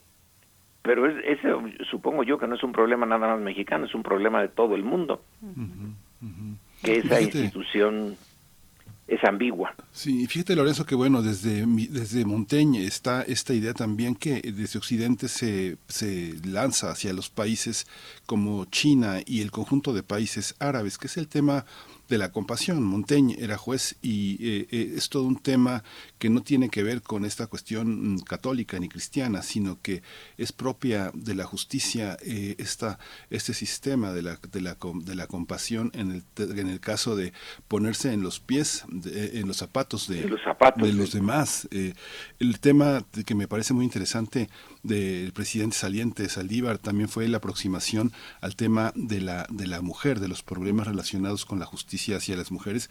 Creo que también es un paso adelante en una institución patriarcal, machista y sumamente discriminatoria, ¿no? Es un paso adelante, pero muy chiquitito, todavía hay que dar muchos más. Eh, él mismo da el número de mujeres que eh, fueron puestas en libertad después de esta decisión de eh, ver el tema de la mujer eh, que está en prisión, son muy poquitas las que pusieron en libertad comparadas con el montón que están todavía tras las rejas. Hay que acelerar eso. Pero bueno, por lo menos está ya la decisión eh, tomada de revisar el caso de esas eh, mujeres en prisión, que son generalmente, como siempre, pobres. Pues Lorenzo Meyer, así es, la corrupción, el nepotismo, el machismo en el Poder Judicial, pues fueron las consignas, eh, digamos, las que puso ahí al centro el presidente, pues que va saliente, será el próximo 2 de enero cuando se elija al sucesor, eh, quien obtenga seis votos en una sesión solemne, quien obtenga seis votos será, o seis votos o más, será elegido en este, en este encargo. Hay dos ministras y tres ministros que han levantado la mano, Yasmín Esquivel, Norma Piña, Javier Laines, Alberto Pérez Dayán, Alfredo Gutiérrez Ortiz Mena. Y bueno, al fondo de lo que están ustedes también reflexionando en esta mañana, pues está la interpretación de la ley, un poco lo que comenta Miguel Ángel Quemain, la interpretación de la ley por parte de los jueces y esa compasión de la que habla. Te agradecemos, Lorenzo Meyer, y bueno, deseamos felices vacaciones, ya es el momento de hacerlo y de desear también un, un excelente año para ti. Muchas gracias. Igualmente, Esperemos sí que el año entrante va a estar calientito, a diferencia del clima ahorita, y vamos a tener muchos temas que discutir. Así que a prepararnos para el año entrante, tomar fuerzas ahorita y adentro del el 2023. Buenos días y buenos días al auditorio. Que la pasen bien ustedes. Gracias, Lorenzo, igualmente.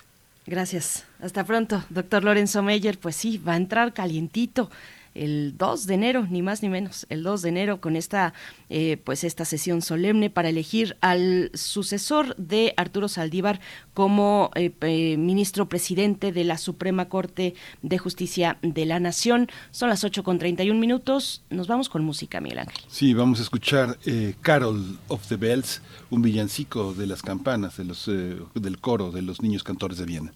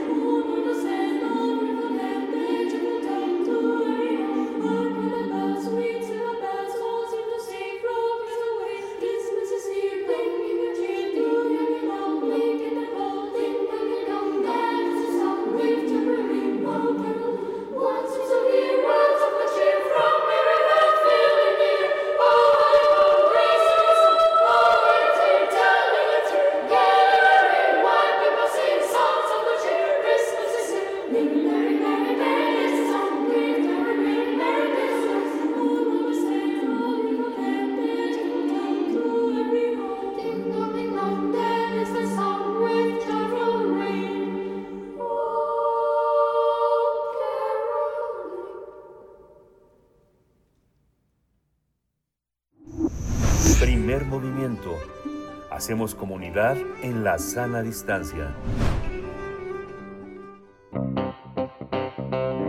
Nota Nacional. La Cámara de Diputados aprobó en lo general y lo particular el Plan B en materia electoral gracias a los diputados de Morena, el Partido Verde y el del Trabajo, quienes avalaron reformas a cinco leyes secundarias y expidieron una para establecer nuevas reglas.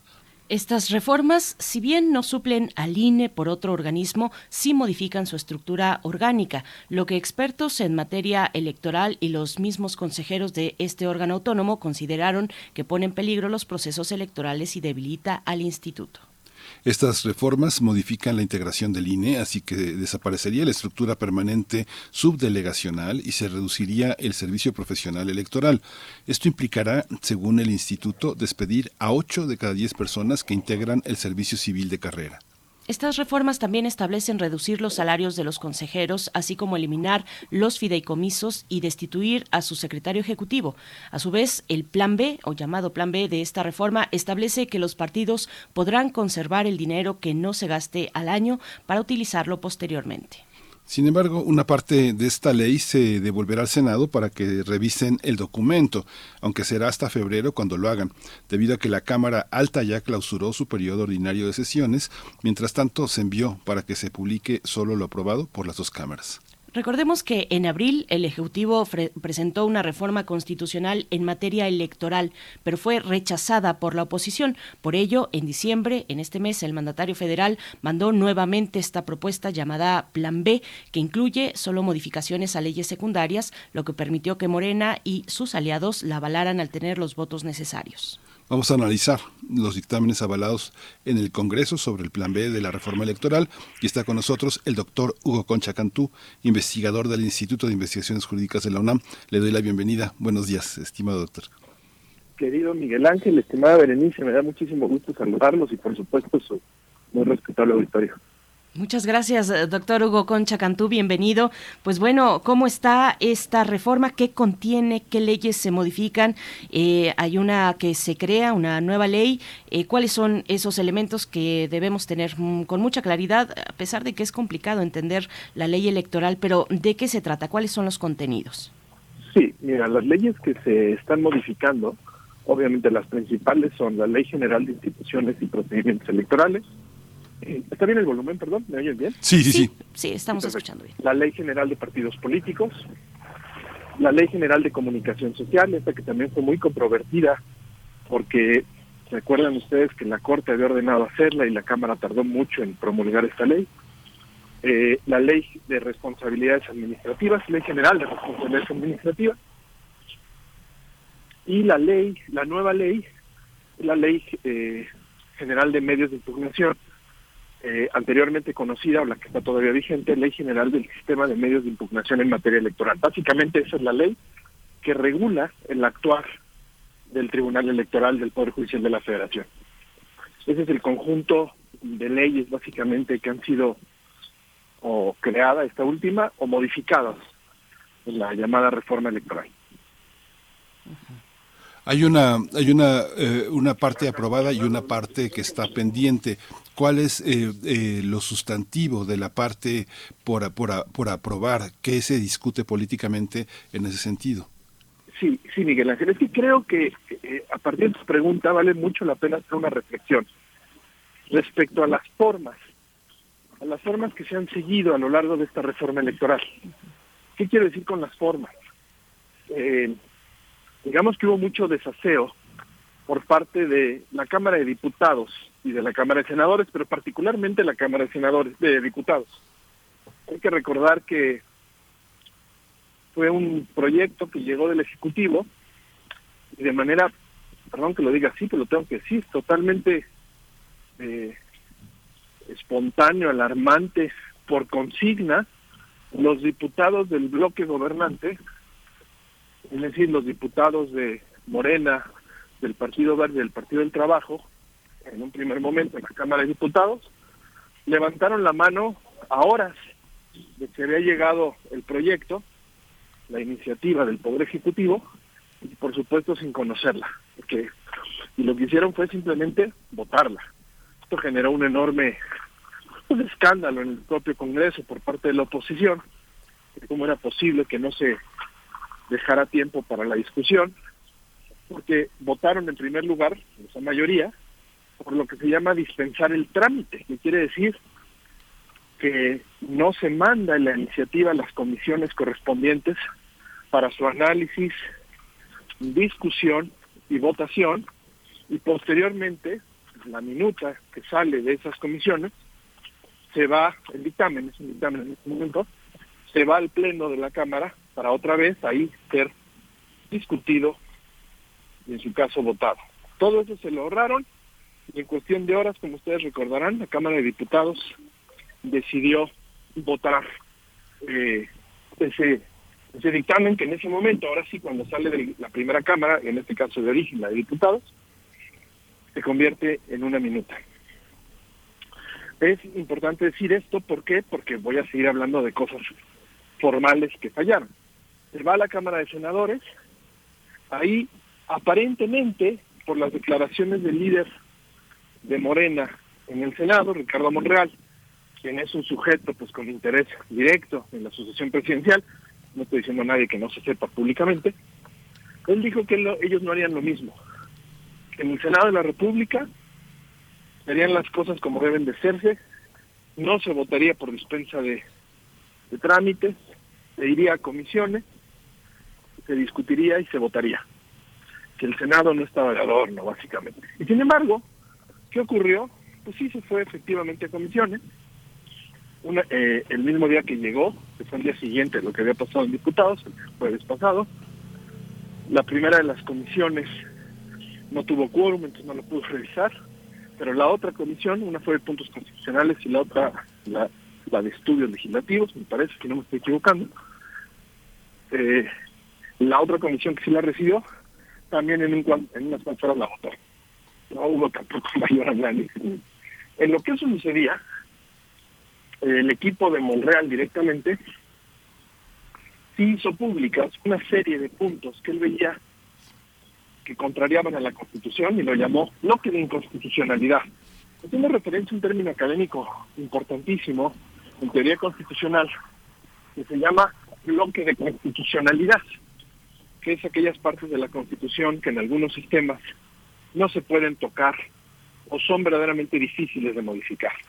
Él ahí cambió el término, a Monreal le gusta mucho jugar un poco a que, que tiene un rol académico, y habló de un bloque de inconstitucionalidad para referirse a 21 puntos que él pensaba que eran inconstitucionales. Eso él, mientras esto sucedía en el Senado, que había comisión o no, porque por lo pronto se ganó un día, ya que una comisión no se había podido reunir, se sabe que se reunió con el secretario de Gobernación, Adán Augusto López, para plantearle estos temas, de los cuales, de los 21, aproximadamente solo le aceptaron 6. Ya el hecho de que la Cámara de Senadores tenga que negociar con el secretario de Gobernación qué se va a aprobar y qué no, pues otra vez las formas democráticas se van a la basura, ¿no? Se supone que es el Senado, en uso de su soberanía, su autonomía, el que discute, analiza y vota. No el líder del partido dominante con el secretario de Gobernación, pero en fin, así las cosas. Hecho esto, nos anunció que había alrededor de 70 artículos en los distintos instrumentos eh, que serían modificados. Cuando esto estaba sucediendo, ya finalmente el siguiente, el último día que se reunía, porque se acababa además el periodo de sesión, esto es importante que el público lo sepa, si no, no se entiende por qué tan rápido y por qué, en fin, porque el 15 de diciembre, de acuerdo con la Constitución, termina el segundo periodo de sesiones, que en realidad se conoce como primero por cuando entra la legislatura, pero bueno, termina ese periodo de sesiones, y a menos que se convoque a un periodo extraordinario, pues ahí tienen que terminar todas las discusiones y procedimientos que están llevándose a cabo en el Congreso. No tenían prisa para hacerlo también. El Senado se reunió, votó con los cambios que acabo de mencionar, que son de distintas cosas, unos más importantes que otros, pero en términos generales, dejando buena parte, si no es casi todo lo que traía el proyecto original, se vota. Y es importante decir que al final el Partido Verde, a través de un senador, logra colar una disposición que planteaba básicamente esto que ha sido tan polémico, de la vida eterna de los partidos políticos chiquitos. Es decir, modificar la disposición en ley, se les olvida que también es la Constitución, pero modificar, de que si pierden el registro nacional, podían mantenerse con vida a nivel local. ¿no? Esa, esa disposición estaba ahí, o sea, la pusieron, la cambiaron, la pusieron de esa forma, y hay que decir también que otras que tienen que ver en cuanto a su financiamiento, de no perder el financiamiento, básicamente seguir viviendo como han sido estos partidos chiquitos, pequeñas organizaciones políticas, perdón, pequeñas organizaciones políticas que pues han vivido a costa de los partidos grandes haciendo alianzas y vendiendo muy caros su amor, por llamarlo de alguna forma, vendiendo el porcentaje de votos que les toca para afianzar, sobre todo en ciertos lugares donde probablemente sus partidos grandes no las tienen todas consigo, y de esa forma asegurar que la coalición gana. Y con eso, con esa venta de, votos seleccionados, aunque sean chiquitos, estos partidos chiquitos permanecen como grandes parásitos de la política mexicana. Con los cambios que hacen en la ley, logran flexibilizar eso para seguir manteniéndose de esa manera y que las disposiciones tajantes no desaparezcan. Otra muy importante que trataron de modificar fue el día de la elección, cuando hay una coalición de este tipo, hoy en día la ley dispone, no sé si ustedes se acuerdan cuando fueron a votar, que ponen al candidato, aunque sea el mismo, vamos a poner tres partidos, pero ustedes eligen en cuál de las casillas, si es por Morena, si es por el Verde si es por el Trabajo, porque el voto se va a ir y va a contabilizar justamente para estos mínimos que exige la, Constitución y la ley, se va a ir a contabilizarse a esos partidos. Esto es muy importante porque no solo es por la subsistencia de los partidos chiquitos, sino también acuérdense que los diputados de representación proporcional se asignan a partir del porcentaje que cada partido gana a nivel nacional. Eso, es decir, les, les repercute también en la posibilidad de tener otros candidatos. Bueno, pues eso también ahora lo trataron de modificar, que en la boleta apareciera un solo recuadro y que fuera a partir de un convenio que hacen los partidos cómo se van a distribuir los, los votos. Es decir, no por lo que dice la ciudadanía votando, sino más bien a partir de una negociación política. ¿no? Eso es lo que buscaban también modificar. Total, con todos estos cambios se regresa el procedimiento legislativo es que cuando la Cámara Revisora, que en esta ocasión fue el Senado de la República, no aprueba lo que llegó, sino le hace cambios, como fue el caso, lo vuelve a regresar a la Cámara de Origen. Y ahí pasan dos cosas. O se aprueban los cambios de la revisora tal cual, eh, y siendo así, entonces ya eso se va a ir para el Ejecutivo, para su promulgación y publicación, o si la Cámara de Origen no está de acuerdo en los cambios o vuelve a hacer alguna modificación, entonces ese proyecto no podrá ser aprobado. Tendrá que esperar a la siguiente, eh, al siguiente periodo de sesiones para que nuevamente la otra Cámara se haga cargo y vuelva a presentarse el proyecto con los cambios modificados. Eso fue lo que se planteó. ¿Qué pasa?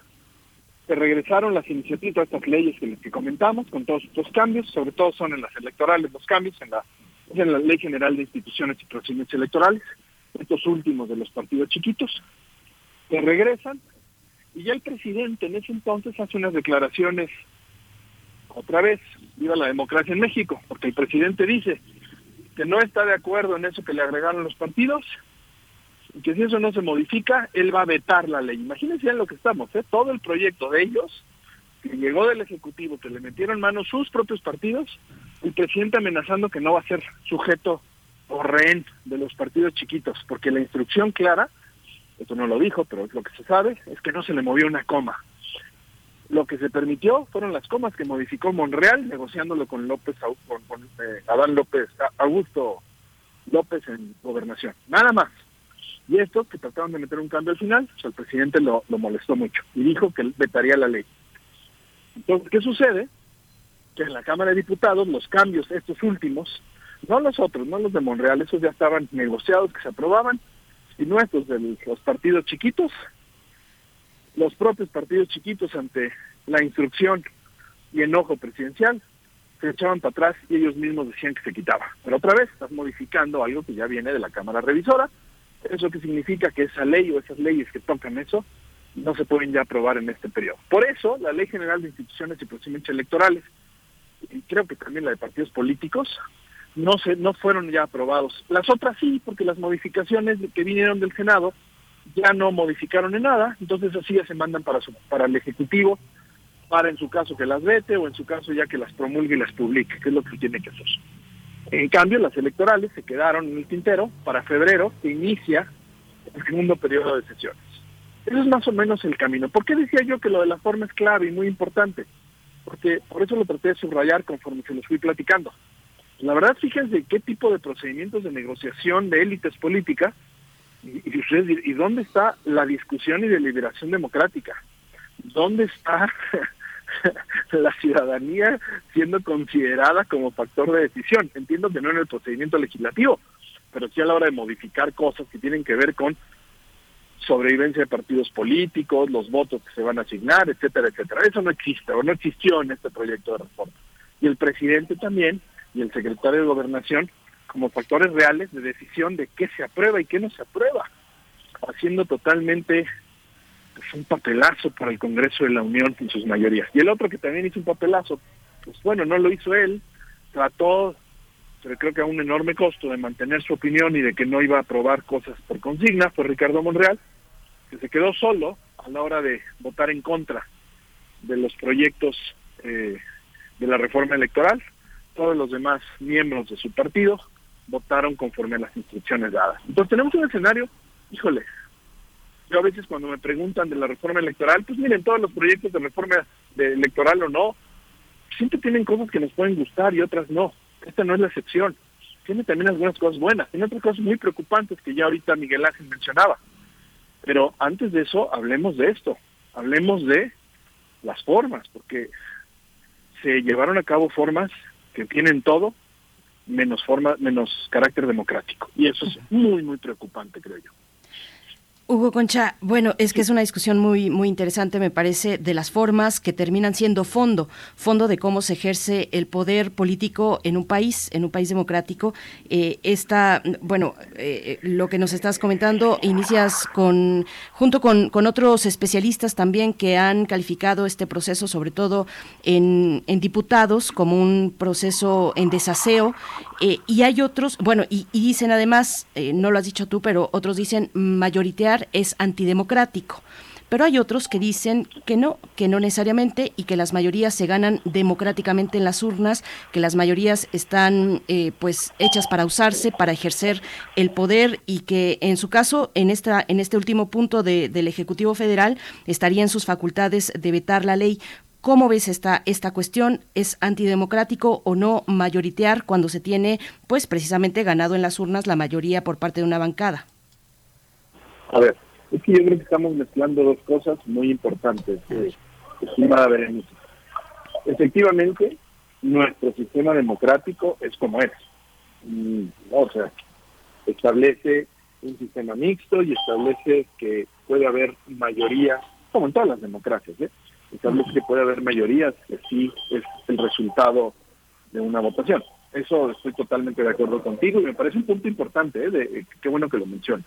No, no, contra eso yo no me peleo, contra las formas democráticas. Pero aún eso, aún eso, no exime, es decir, no excluye que el Congreso haga su papel y que los diputados o miembros de una legislatura cumplan fehacientemente con lo que tienen que hacer. ¿A qué me estoy refiriendo con esto? Pues que tengan que discutir. Es más, y me empujas un poquito, ni siquiera solo discutir entre ellos, que lo deben hacer. Para eso está el Congreso hecho, para eso está es el espacio constitucional creado para la deliberación, pensando en una deliberación en que no necesariamente es perder o ganar, sino es debatir para enriquecer tus propios puntos de vista y tu perspectiva. Creo que ahí está parte del problema, que eso no se haga, que simplemente se avale la voluntad presidencial sin moverle una coma, Ahí es donde yo creo que no tiene nada que ver con las mayorías, tiene que ver con un sistema presidencialista exacerbado que existe en México. Y lo digo así también porque no es culpa tampoco ni del presidente actual, esto lo vivieron otros presidentes, pero es, es una cosa que es totalmente antidemocrática. O sea, es un diseño constitucional, si quieres, ahí llevo yo mi discusión, es un diseño constitucional no democrático. Tener un sistema presidencialista, que no presidencial, presidencialista con estos rasgos.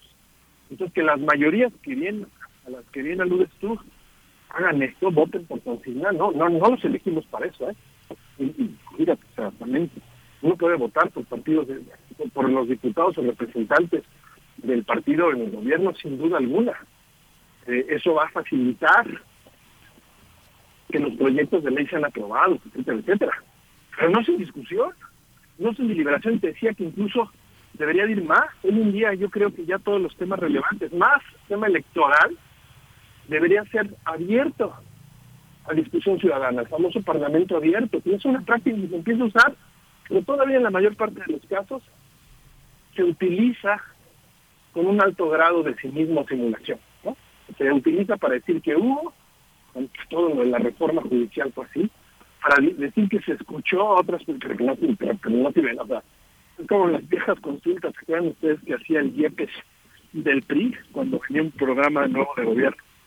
Dice que se hacían consultas con expertos ciudadanía y no se movió una coma, era nada más para decir que, que había sido incluyente. Y un poco pasa lo mismo con el Parlamento abierto. Entonces tenemos que más bien pensar en por qué nuestras formas democráticas de deliberación, de discusión, se anulan. Ese es mi punto. No sé si, si lo expliqué un poquito mejor, Berenice. Sí, claro, claro que es finalmente eh, tu análisis y tu y tu postura, como hay otras también en esta discusión, Miguel Ángel. Sí, sí, sí, sí, no, sí, es muy claro. Lo que lo que sucede es que la manera de jugar a la política está cambiando. Digamos, parece que hay un gobernante a quien eh, hay un conjunto de la sociedad que le cree y le permite todo. En ese sentido, él piensa que el juego, el juego está desequilibrado porque es un juego perverso que está diseñado para que quienes mandan este, sigan mandando con, una, con un fingimiento democrático. Y lo que has hecho, Hugo, es, bueno, es describir cómo las eh, malas maneras, el desaseo, es lo que predomina en, si, si nosotros aceptamos el juego establecido, que es el juego con el que hemos vivido este, en los últimos sexenios panistas y durante todo el prismo, ¿no? Sin duda, y, por ejemplo, decir otra cosa de los representantes, ¿no? de los senadores, diputados. A ver, aún siendo el mismo partido del presidente, esto no, no significa que tienen que ser acríticos que tienen que aprobar todo lo que el presidente diga. Claro, se supone incluso que para eso hicimos otros movimientos, se supone que para eso hubo reelección, para que ahora la ciudadanía fuera, en teoría, lo que más le importa a los diputados y senadores, porque de hacerlo diferente, justamente como decía Berenice, pues el pueblo no nos va a volver a elegir. Claro, así debería de ser. El problema otra vez son otras partes del diseño. Se pone la reelección, pero hay una cláusula que ustedes también conocen, que dice que para reelegirse un diputado o un senador tiene que hacerlo por el mismo partido que lo eligió. Entonces volvemos a lo mismo. Ahí entonces se nulifica básicamente la idea que tenía, el principio básico que buscaba la reelección. ¿Qué quiero decir con esto? Que si un diputado o un senador se portan mal, no votan con la disciplina partidista, lo que se les indicó, y esto es lo terrible, ¿eh? también se anula la división de poderes, están votando críticamente lo que dice otro poder. ¿no? Por eso son poderes separados, distintos. Votan lo que dice el presidente porque si no lo hacen, es muy probable que no van a poder reelegirse. Claro. Ahí está también parte de esta...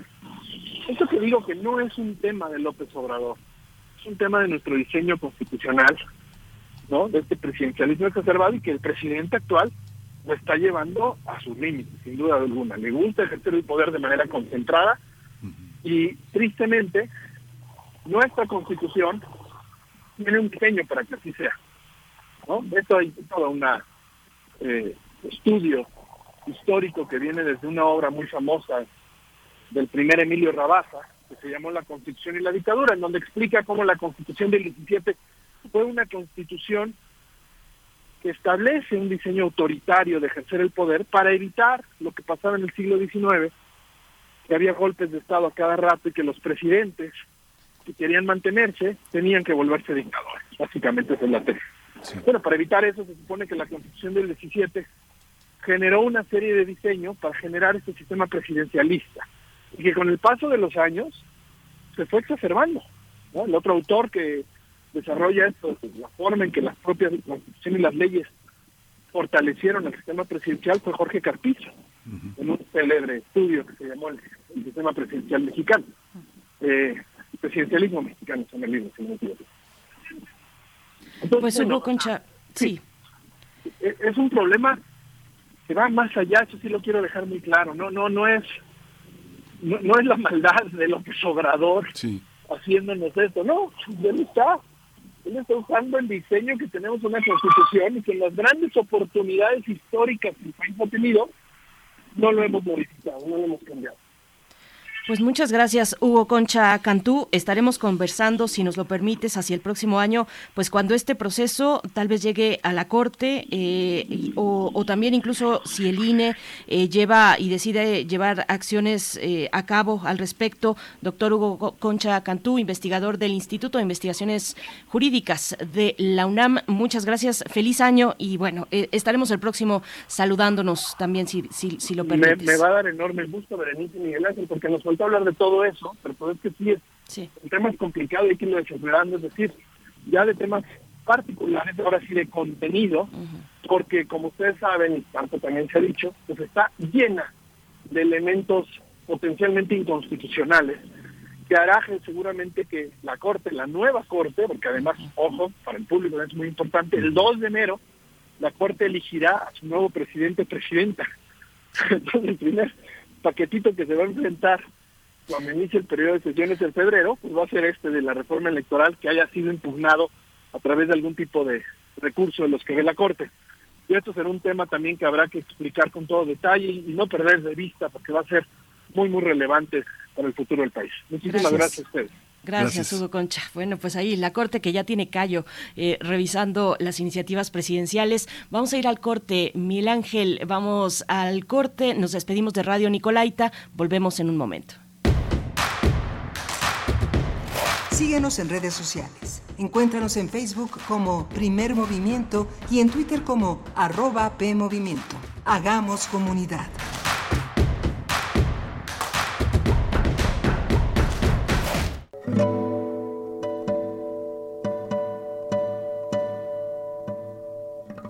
Hola, soy Ana Lara y los invito a descubrir quiénes son los compositores contemporáneos, qué escriben y quién los interpreta. La cita es todos los miércoles a las 18 horas en Nación una Nueva Música, por supuesto en Radio UNAM 96.1 FM, Experiencia Sonora.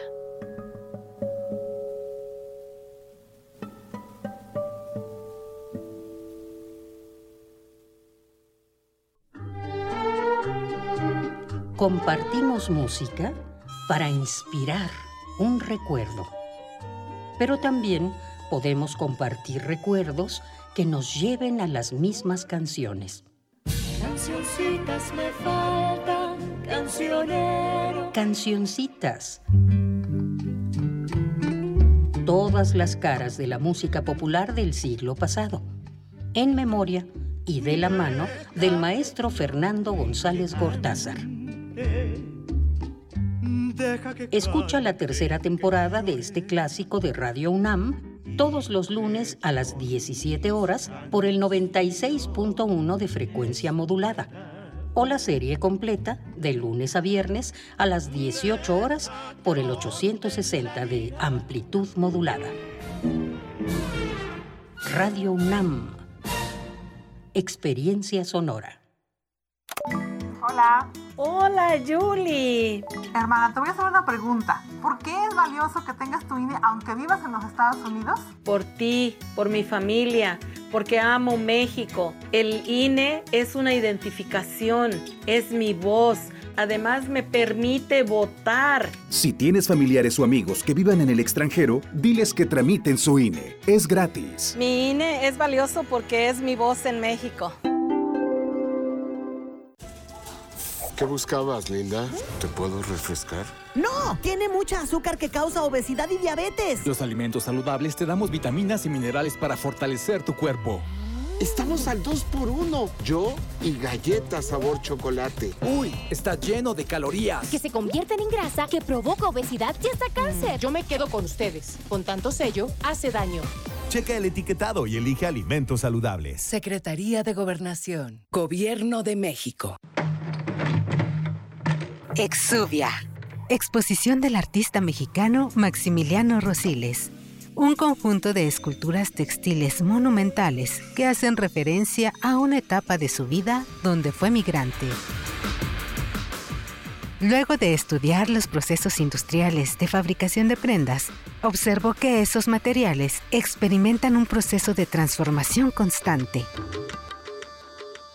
Galería Sur del Museo Universitario del Chopo. Invita el Museo Universitario del Chopo y la Coordinación de Difusión Cultural UNAM.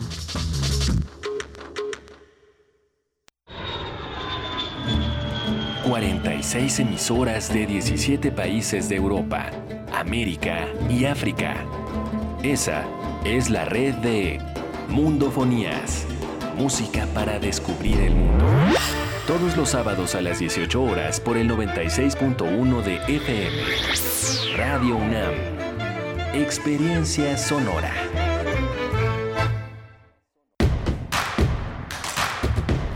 Encuentra la música de primer movimiento día a día en el Spotify de Radio UNAM y agréganos a tus favoritos.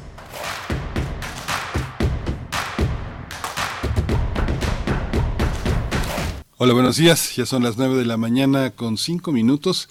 En este martes 20 de diciembre está eh, Arturo González en los controles técnicos, Rodrigo Aguilar en la producción ejecutiva, Violeta Berber en la asistencia de producción y mi compañera Berenice Camacho en la conducción. Querida Berenice, buenos días. Miguel Ángel Quemain, muy buenos días. Aquí estamos eh, de regreso luego del corte muy rápidamente y bueno, muy calientitos a pesar del clima, pero calientito el tema, el tema del plan B, del llamado plan B de la reforma electoral. Estuvimos conversando con el doctor Hugo Concha Cantú del Instituto de Jurídicas de la UNAM y hacia el final, pues eh, él reseñaba y encontré el título que nos comentaba, bueno, un título muy conocido, por supuesto, La Constitución y la Dictadura de Emilio Rabasa.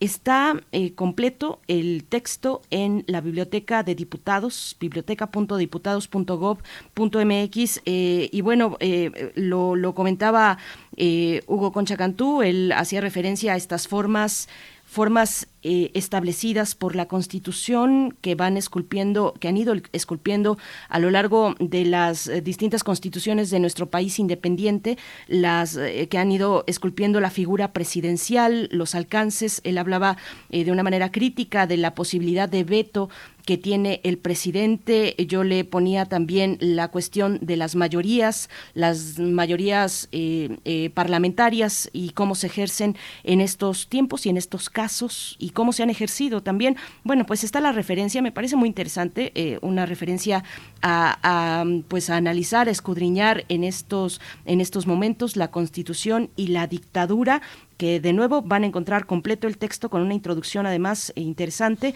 el texto completo en biblioteca.diputados.gov.mx, Miguel Ángel.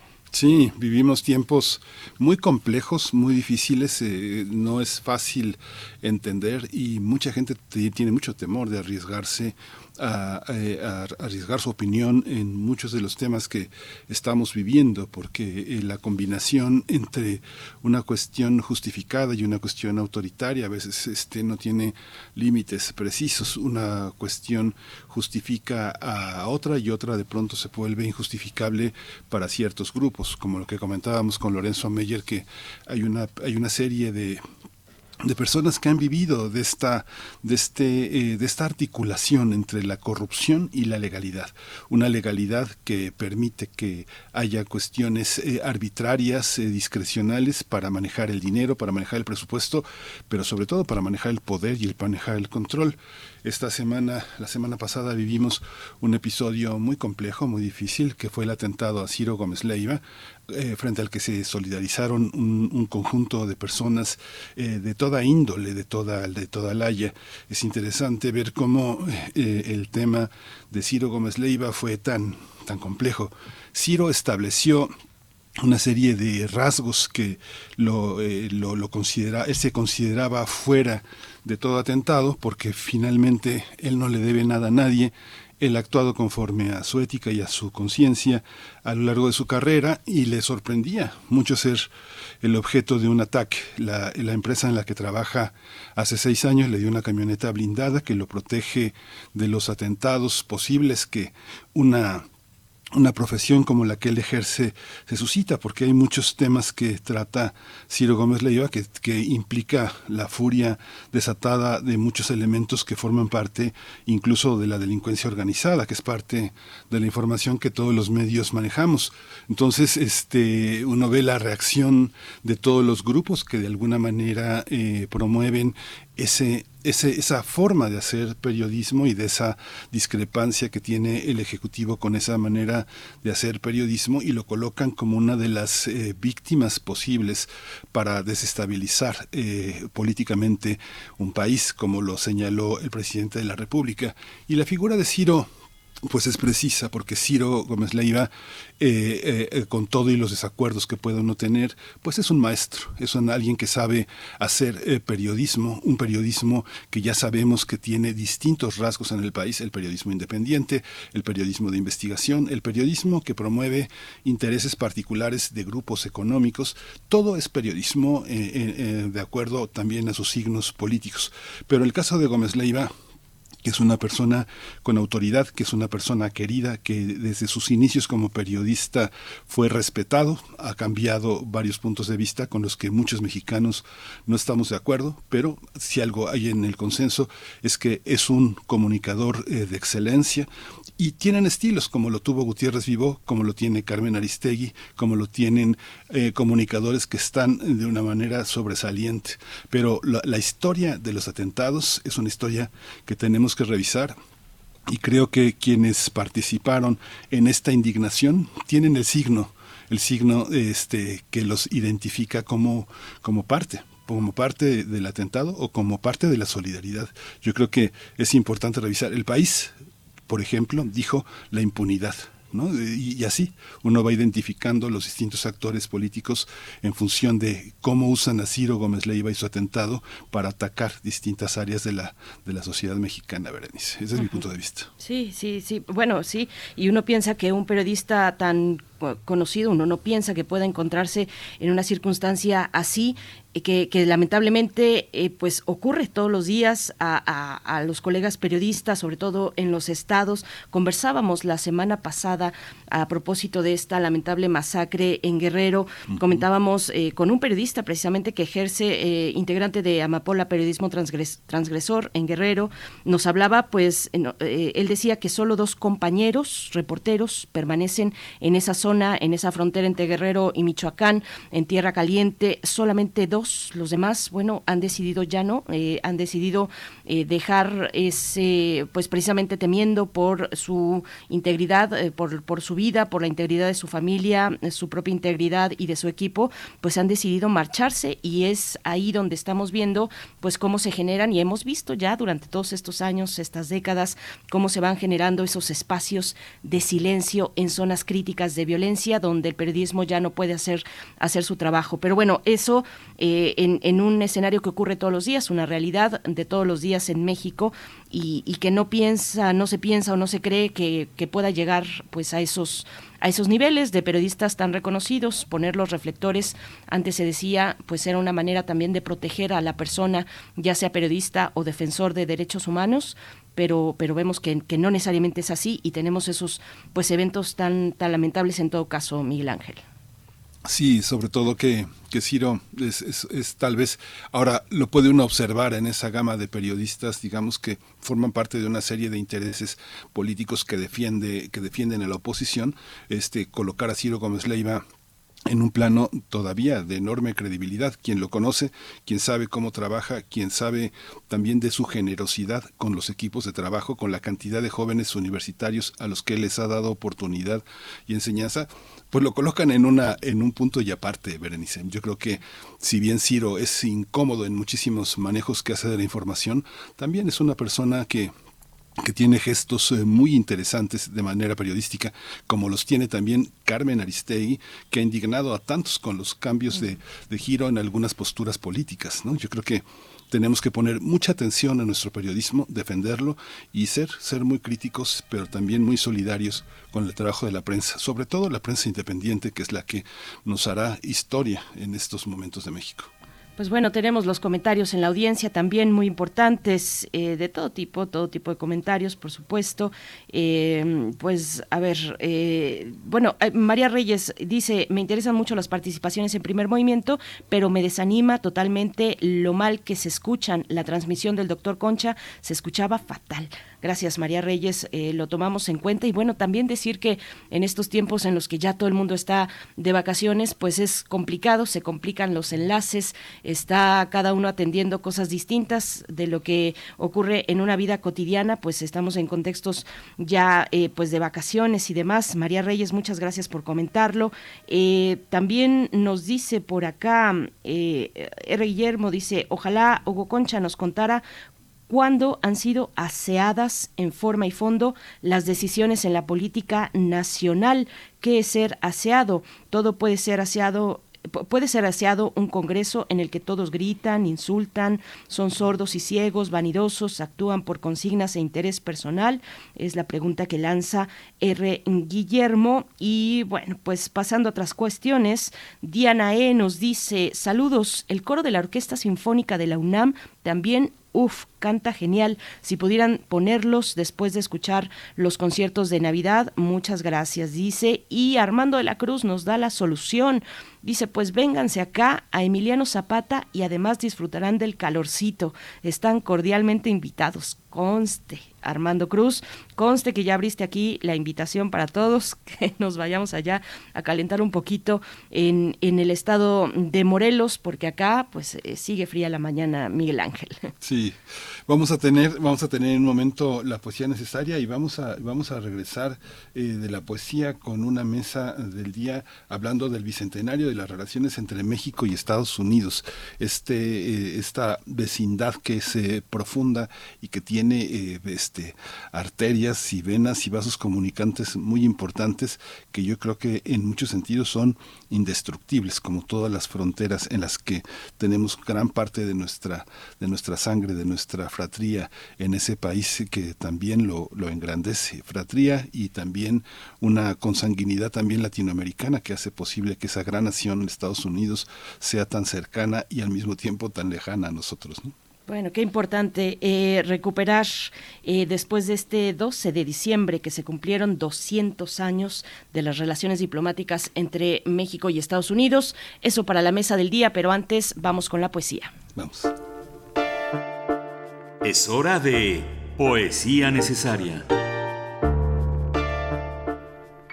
Bueno, pues no les miento si les digo que estoy tiritando un poco de frío, pero el fuego de la poesía de Coral Bracho es certero. Así es que a ver si nos reúne en torno a sus letras esta gran escritora mexicana, Coral Bracho. Nunca está de más leerla, me parece que es indispensable, es una poeta esencial que, que pues en ella vamos a encontrar nítidamente lo que el amor resguarda en, secreto.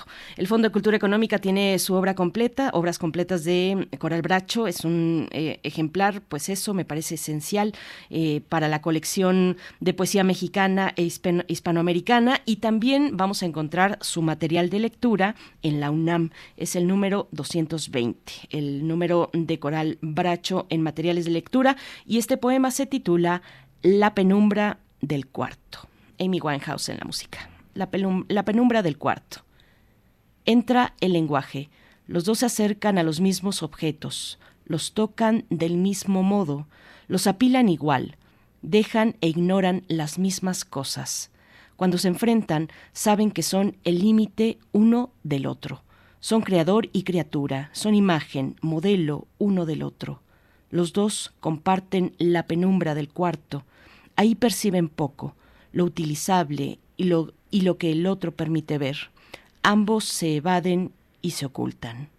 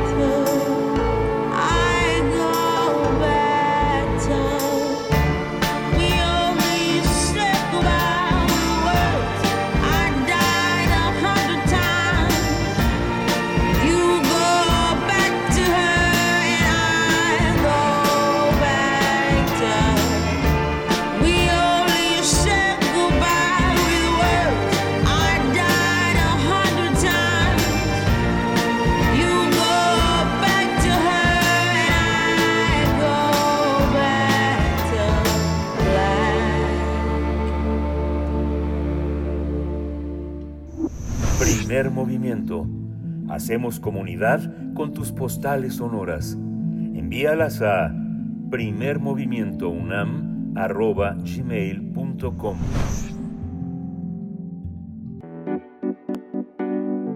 La mesa del día. México y Estados Unidos celebraron el pasado 12 de diciembre el bicentenario de las relaciones bilaterales entre ambos países.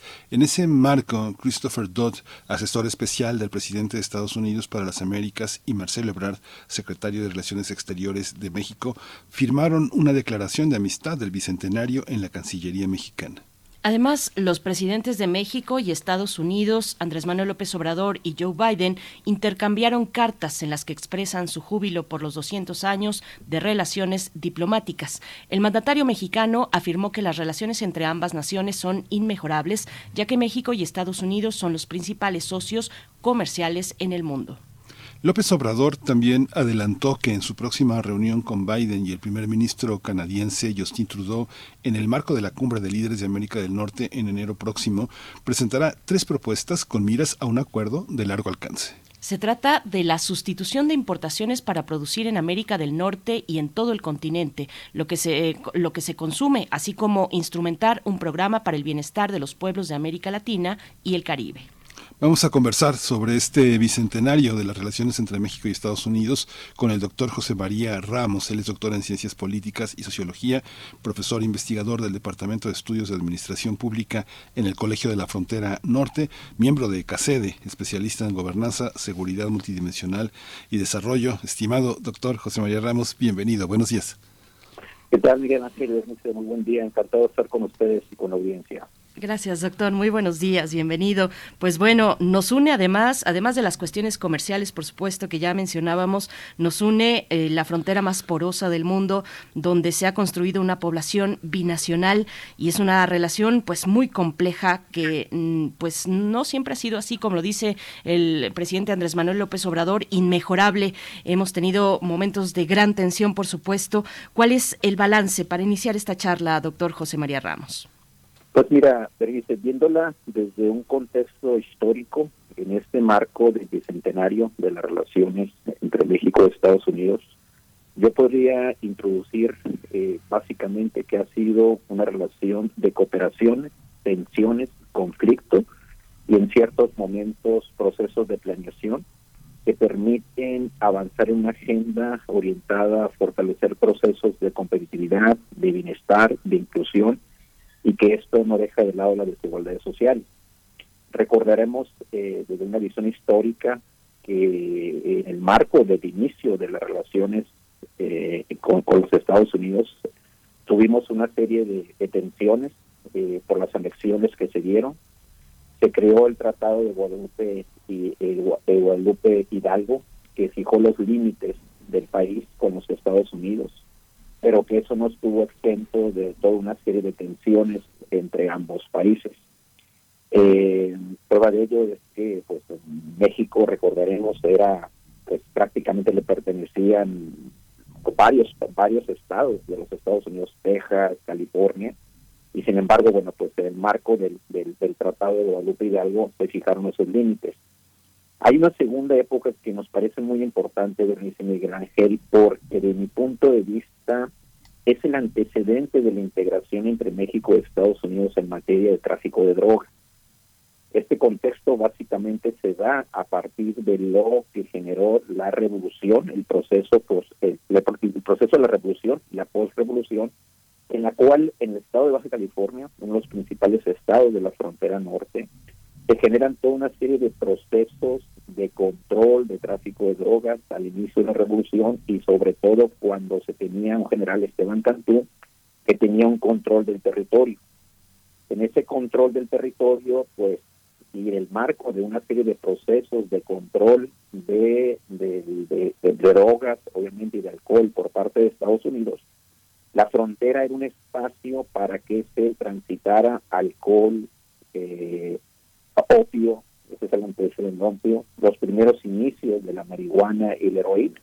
Entonces, este contexto de revolución, desde mi punto de vista, es el marco propicio a partir del cual, 100 años después, se generan toda una serie de procesos de integración, desintegración en materia de lo que es el tráfico de drogas, en donde hemos evolucionado de una manera, sin duda alguna, para mí me parece importante. ¿no? Entonces, ese marco sí, sí creo que es importante destacarlo porque es el antecedente de todo lo que se viene en los siguientes años. Ese antecedente de todo lo que se viene en los siguientes años también es en materia de seguridad. Así es, así es, este Miguel Ángel, porque recordarás que tuvimos después de ese de ese contexto de la revolución, de la post-revolución, se da un contexto eh, incluso hay un antecedente importante, porque actualmente en esta administración eh, se está dando un énfasis al papel de los hermanos Flores Magón. Y los hermanos Flores Magón, recordaremos, tuvieron un papel que la historia pues ha sido un, debate, ¿no? Entre si efectivamente eran revolucionarios o eran filibusteros. Incluso en la ciudad de Tijuana tenemos algunas calles que honran a los a los héroes, entre comillas, que combatieron los Flores Magón. Y es interesante porque pues ellos eh, tienen todo un contexto, eh, y, repito, pues actualmente el gobierno federal eh, se les da una importancia irrelevante, y los Flores Magón, pues desde mi, pues, mi perspectiva y según las investigaciones, pues llevaron a cabo una serie de, de procesos de, con una serie de lemas importantes para su momento, y que definieron una, agenda desde el punto de vista interesante, desde el punto de vista de la revolución. Siguiendo con el planteamiento que me externas, Miguel Ángel, viene una Segunda Guerra Mundial. Esa Segunda Guerra Mundial fue interesante porque es la segunda etapa en donde se fortalece una agenda de seguridad regional entre México y los Estados Unidos, a partir de la cual se da lo que yo llamo una segunda etapa de la integración de en materia de, drogas, incluso una forma hasta cierto punto, entre comillas, de legalización. ¿En qué sentido? De que México se, se, consideró como uno de los principales proveedores de marihuana, este, de opio, eh, sobre todo marihuana para las Fuerzas Armadas de los Estados Unidos. Entonces, eh, eso es importante porque es ahí donde se fortalecen los primeros plantíos en la zona noroeste de México con una, con una estrategia que tenía que ver, pues, atender esta demanda, entre comillas, de las Fuerzas Armadas de Estados Unidos, pero también los primeros antecedentes de lo que ha sido eh, pues una relación muy muy muy compleja e interesante en materia de seguridad regional y simplemente un dato Miguel Ángel Después de la Segunda Guerra Mundial y tres décadas después, México estaba surtiendo cerca del 10, del 15 al 20% de la marihuana, el opio y la heroína a los Estados Unidos. Entonces, este, y ahí donde surgen posteriormente las críticas que hacía Estados Unidos hacia estos, a esos excesos, a este proceso de integración, y, y, la, y el papel de México, ¿no? De alguna manera, ¿no? Podemos a combatir el tráfico de drogas, etcétera, etcétera. Sin embargo, pues ahí es donde surge estos procesos de integración y una agenda de seguridad regional que a la fecha, bueno, pues tiene, tiene ciertos avances, pero pues tiene bastantes retos por delante. ¿Cuáles son, ¿Cuáles son esas implicaciones? Qué bueno que, que, eh, pones, doctor José María Ramos, ese punto en el que en algún momento en México, antes de los años 40, pues el alcohol y otras drogas no estaban, no estaban prohibidas. ¿Qué ha dejado? No siempre en México, pues vivimos con una política de combate al tráfico de drogas. ¿Qué ha supuesto? ¿Qué, ha, ¿Qué repercusiones ha dejado esa política antidrogas que viene de Estados Unidos, que ha servido también pues para abrir brecha a, una permanencia, una estancia eh, muy significativa, muy importante y a veces desastrosa de los Estados Unidos en un país como México y de ahí hacia, hacia el sur? Así es, Berenice. Y eso que comentas es muy importante, Berenice, porque en esos años de los 40, incluso hasta los 60, México tenía una serie de normatividades de un control muy importante en materia de tráfico de drogas. Yo diría que sería de los principales países que en esos años tenía toda una serie de una fortaleza institucional en esos temas. Sin embargo, el propio contexto de la relación fronteriza con los Estados Unidos, las demandas generadas por la Segunda Guerra Mundial y posteriormente marcaron todo un hecho de fortalecer esos procesos de integración. Y hay que recordar que en los 60 viene el movimiento hippie. Es decir, el movimiento hippie en Estados Unidos también marcó todo un ícono sociocultural que también favoreció estos procesos de integración. Este, en los años 80 este, se da todo este proceso en el cual se inician a raíz del crecimiento que estaba teniendo el tráfico de drogas de México hacia los Estados Unidos, sobre todo de marihuana, opio, cocaína, se dan las primeras, recordarán las primeras certificaciones del gobierno de los Estados Unidos eh, sobre las acciones que lleva a cabo México. Entonces, ahí la observación es que, y viéndola hacia 40 años después, bueno, pues entonces eh, lo que se hace énfasis es que hasta cierto punto puede ser una simulación. Entonces, en los años 80 y ahorita eh, este año se trajo a población, recordarán, que dio el asesinato de la gente de la vía Camarena, que ahí es donde también se marca otro antecedente muy importante en el cual mm, el gobierno de los Estados Unidos hizo una serie de exigencias al gobierno mexicano para fortalecer esa agenda. En esos años, los 80, se recordarán también Berenice y Miguel Ángel, es cuando surge el famoso cartel de Tijuana, con toda una serie de posicionamientos a nivel local regional, pero también en América Latina, Recordarán que también se dio toda una polémica por el asesinato de que si estuvieran involucrados con cardenales de Posadas, etcétera, etcétera. Entonces, la relación es una relación en materia de tráfico de drogas importante, pero que a la fecha y en su momento haríamos la, evaluación, pues genera toda una serie de retos. Simplemente el año pasado, en este marco de la relación entre México y Estados Unidos, se, se suscribe el acuerdo bicentenario, que igualmente, bueno, pues nos refleja oportunidades, pero también una serie de problemas que no hemos podido resolver a lo largo de los últimos 150 años cuando menos. Sí, es una este ese tema, este recorrido que haces, José María, es eh, muy muy interesante porque me, me, lleva a preguntarte después de 200 años qué es lo qué es lo inamovible de la relación con México y Estados Unidos a pesar de esta idea de la cuarta transformación que tiene que remover cimientos. ¿Qué cimientos no puede remover? Yo creo, Miguel Ángel, hay dos, dos cuestiones que me parecen relevantes. Una, este proceso que yo hablo de, de integración entre México y los Estados Unidos en materia de tráfico de drogas. Esa es una realidad y yo no diría que, que, que no solamente de México, sino de Estados Unidos. Porque si uno ve los antes, o sea, todo lo que lo que hacía en los años eh, de la, incluso la propia revolución, Incluso era tal el control que tenía el general Esteban Cantú que él llegó decir que eh, eh, Baja California no, no, no, se iba a en el proceso revolucionario y que Baja California tenía todo un proceso de integración con el Estado de California, sobre todo a raíz de las ventajas que, comentaba muy atinadamente eh, Berenice, el tráfico de alcohol. Entonces, el tema de las drogas me parece uno de los temas centrales con toda la evolución que se ha dado el segundo tema tiene que ver, algo que no hemos comentado aquí, pero que me parece muy importante, esta dinámica de la movilidad laboral entre México y los Estados Unidos. Y ahí hay que destacar el antecedente, dos antecedentes muy importantes. En el marco de, de que Estados Unidos estaba constituyendo a raíz de la crisis de 1929, nuestros trabajadores migratorios tuvieron un papel muy importante en la construcción de la industria, sobre todo ferrocarrilera, que a la fecha sigue siendo un icono muy importante. Ese es el primer antecedente de los procesos de integración en materia migratoria. Un segundo momento es el, es el convenio de Guerraceros, un convenio que duró aproximadamente de 1942 a 1964 y que sentó las bases de lo que ahora son en Estados Unidos Miguel Ángel y Bernice, cerca de 40 millones de poblaciones de origen latino, sobresaliendo nuestras poblaciones mexicanas y este es un tema importante de estos 200 años.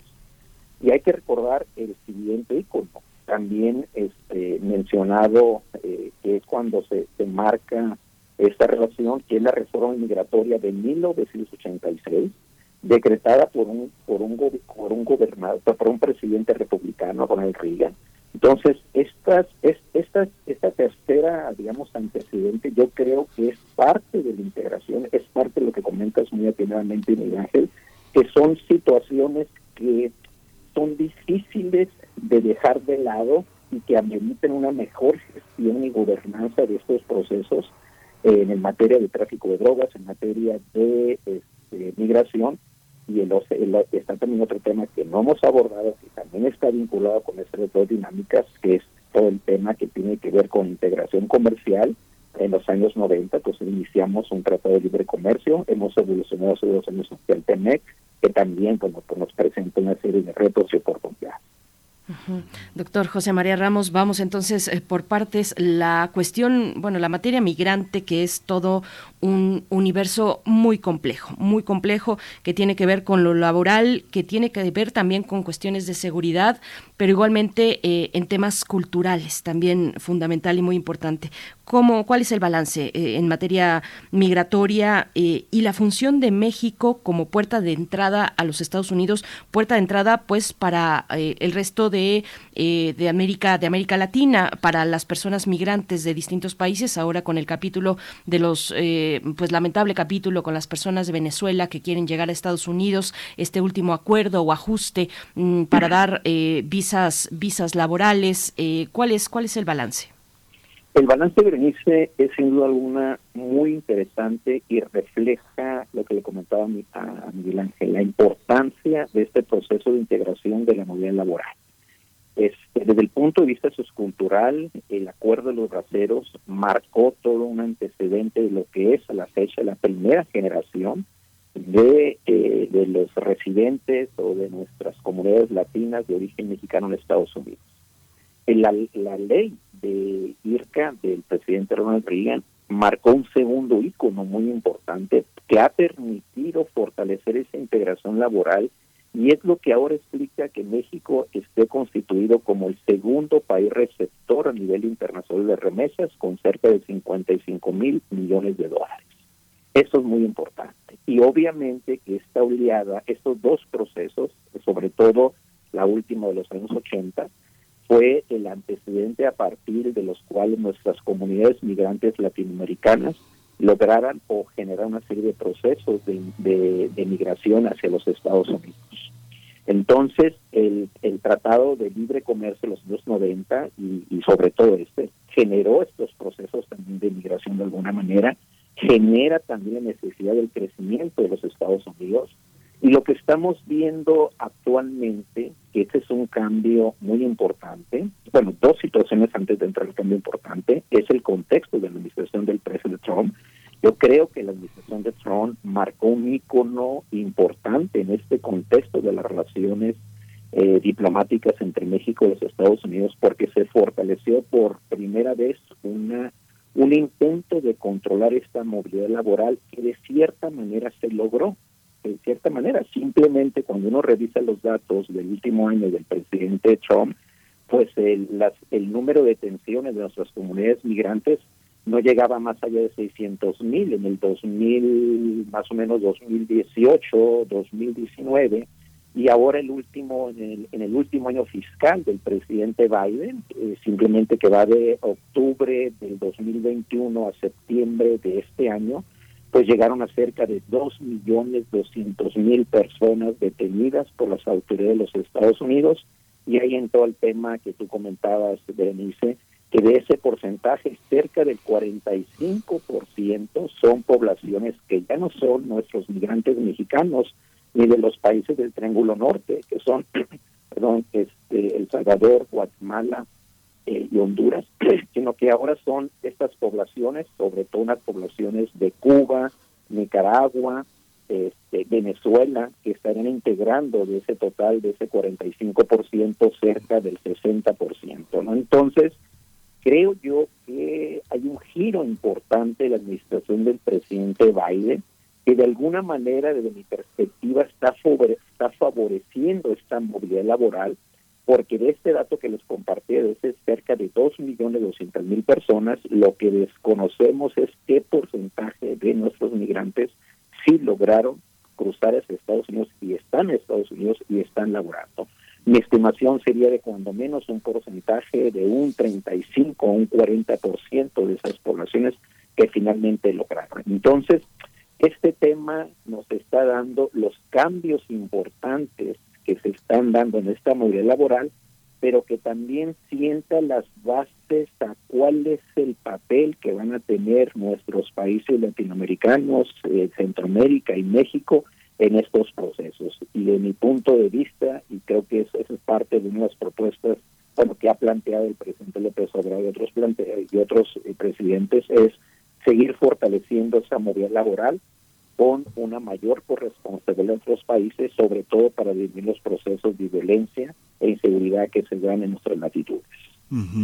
Sin embargo, eh, hace unos días publicaste en norteamérica.mx un, un artículo breve, pero muy, eh, muy importante en el sentido en el que no, no hay una visión eh, muy optimista en cuanto al avance de la de la democracia, sino que se fortalece la derecha, sobre todo en, temas como aborto, religión, excepcionalismo, eh, valores tradicionales de la familia, el rechazo al matrimonio del mismo sexo y al uso de armas, que, que, pues que va a fortalecer a un Estados Unidos con la con la cara más triste que conocemos, triste y amenazante, una cara imperialista frente a los avances en derechos sociales que tiene Latinoamérica.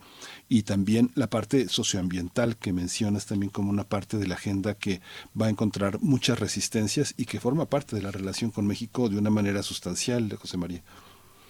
Así es, Miguel Ángel, ese es un tema central, pero hay que destacarlo a raíz, ahí regresaría a, la interrogante que, que con, con planteabas, el tema de, de los impactos socioculturales. Lo interesante de esto, Berenice Miguel Ángel, es que este tema de estos, de esta nueva agenda, digamos, de derecha sobre temas del aborto, sobre temas, incluso yo agregaría a favor de, nuevos procesos educativos a través de innovación y obviamente, lamentablemente, esos rechazos a las comunidades LGBTI, también son planteados o son favorecidos por nuestras comunidades latinas y mexicanas en los Estados Unidos. Esto es muy importante porque refleja una heterogeneidad en nuestra población sobre estos temas. Este, lo importante que hay que destacar que a raíz de los planteamientos críticos restrictivos, en este caso del, del presidente Trump, eso favoreció que nuestras comunidades se este, involucraran más en política, se involucraran más sobre todo en el hecho de acceder a poder votar en los procesos electorales. Y recordarán, incluso aquí lo comentamos este, en primer movimiento, es decir, en la elección de Trump tuvo un papel muy importante nuestra población latina. En ese entonces yo diría que cerca de un aproximadamente un 45% de la población latina que votó, que no es muy amplia, que no fue muy amplia con el presidente Trump, este, fortaleció esos, esos, esos valores de la derecha, pero que ahora en la elección del presidente Biden también se dio un cambio, un giro muy importante porque favorecieron toda una agenda en favor de la democracia, en favor de la integración, en favor del bienestar, es, decir, a favor de los valores de la democracia. Y ahora en la elección intermedia de este noviembre también fue muy importante, Granice Miguel Ángel, porque pues Estados Unidos está viviendo una crisis económica que se pensaba iba a generar un cambio importante en agenda en la agenda gubernamental y sobre todo en la pérdida de, de varias gubernaturas, incluso pues la pérdida del Senado, lo cual no fue. Y eso es muy interesante porque ahora el tema central fue favorecer una agenda de la democratización, de los valores, de la inclusión, de la cohesión, de la cooperación, de la solidaridad, pero sobre todo de la participación política electoral.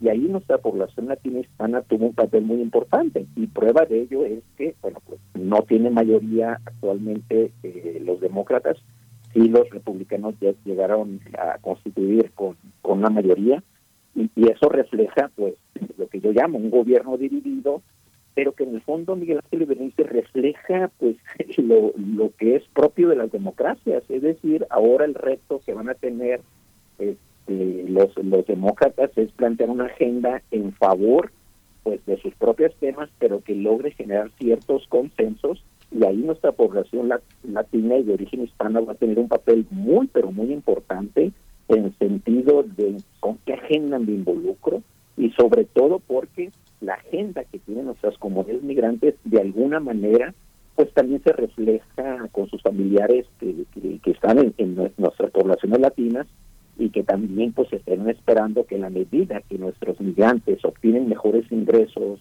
mejores empleos, esta, dinámica de las remesas genera beneficios para ambos países.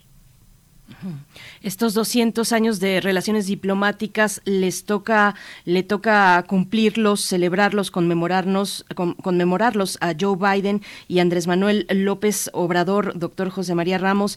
¿Qué, qué valoración respecto al tipo de gobernantes que son cómo se relacionan entre ellos, qué les caracteriza además en su relación con sus, con sus gobernados eh, directamente, qué les caracteriza como políticos. Y un elemento también pues que les ha tocado compartir que es eh, pues los esfuerzos de recuperación económica ante los embates de la pandemia y los embates también los resultados que ha tenido para todo el mundo, pero bueno, en esta región de la que estamos hablando, eh, la, la, guerra en Ucrania, ¿cómo ve esos esos elementos, eso que tiene que ver más con las características de los gobernantes y cómo se han puesto de acuerdo en estos tiempos eh, críticos económicos. ¿Cómo lo ve? Sí, eh, es un, son unas cuestiones muy importantes, Berenice. Y estamos entrando a esta época, digamos, la época final de estos de estos 200 años. Y aquí lo que lo que estoy visualizando y que ha sido parte de una serie de, debates que hemos tenido con otros colegas de CACEDE, en propio Colegio de la Frontera Norte, es que eh, el, presidente López Obrador trata de, de diferenciarse con respecto a los anteriores presidentes, marcando una agenda hasta cierto punto crítica en ciertos temas. Y lo, aquí analizamos a lo largo de este año en, el primer movimiento de Reunam, lo analizamos desde la, desde la perspectiva, por ejemplo, el posicionamiento que tiene con respecto al tema eléctrico, al tema del petróleo y sus derivados. Esta posición es una posición, incluso dejamos de lado también la, importancia de la nacionalización del petróleo, ¿eh? que, que no tiene, digamos, no tiene la misma magnitud que tuvo en su momento la expropiación del petróleo en los años 30, 40, como ahora se está planteando un mayor control por parte del gobierno mexicano en la generación de energía eléctrica. Sin embargo, ese es un tema importante, es un tema que, de mi punto de vista, plantea una agenda con respecto a fortalecer la soberanía nacional, con fortalecer la autosuficiencia energética, de fortalecer una agenda con respecto a fortalecer los recursos naturales del país, y ahí se encuentra con una postura pues un poco compleja eh, del presidente Biden y prueba de ello es que el presidente López Obrador se ha reunido en un par de ocasiones con los principales representantes del sector comercial eléctrico energético de los Estados Unidos. Fue en México y en Washington D.C. Eso no se había dado. Y eso refleja un poco tratar de cambiar un poco pues lo que ha sido esta integración comercial, que sin duda alguna pues es muy importante, simplemente el dato, si en 1993 el comercio entre México y los Estados Unidos era de cerca de 81 mil millones de dólares. El año pasado fueron cerca de 601 mil millones de dólares. Ese es un proceso de integración comercial financiero muy importante. ¿Cuál es el problema, Berenice y Miguel Ángel? ¿Qué beneficios sociales ha tenido para disminuir las desigualdades sociales entre nuestros países, sobre todo el caso mexicano? Y ese es el planteamiento que interpreto va a plantear el presidente López Obrador en su reunión con el presidente, con presidente Biden y el primer ministro Trudeau, que pues vamos a, nos hemos integrado en estos últimos 35, 36 años, pues ahora tiene un proceso de avanzar a una mejor agenda de bienestar en donde todos los países nos hemos involucrado. Entonces, eh, creo yo que ese es un tema importante.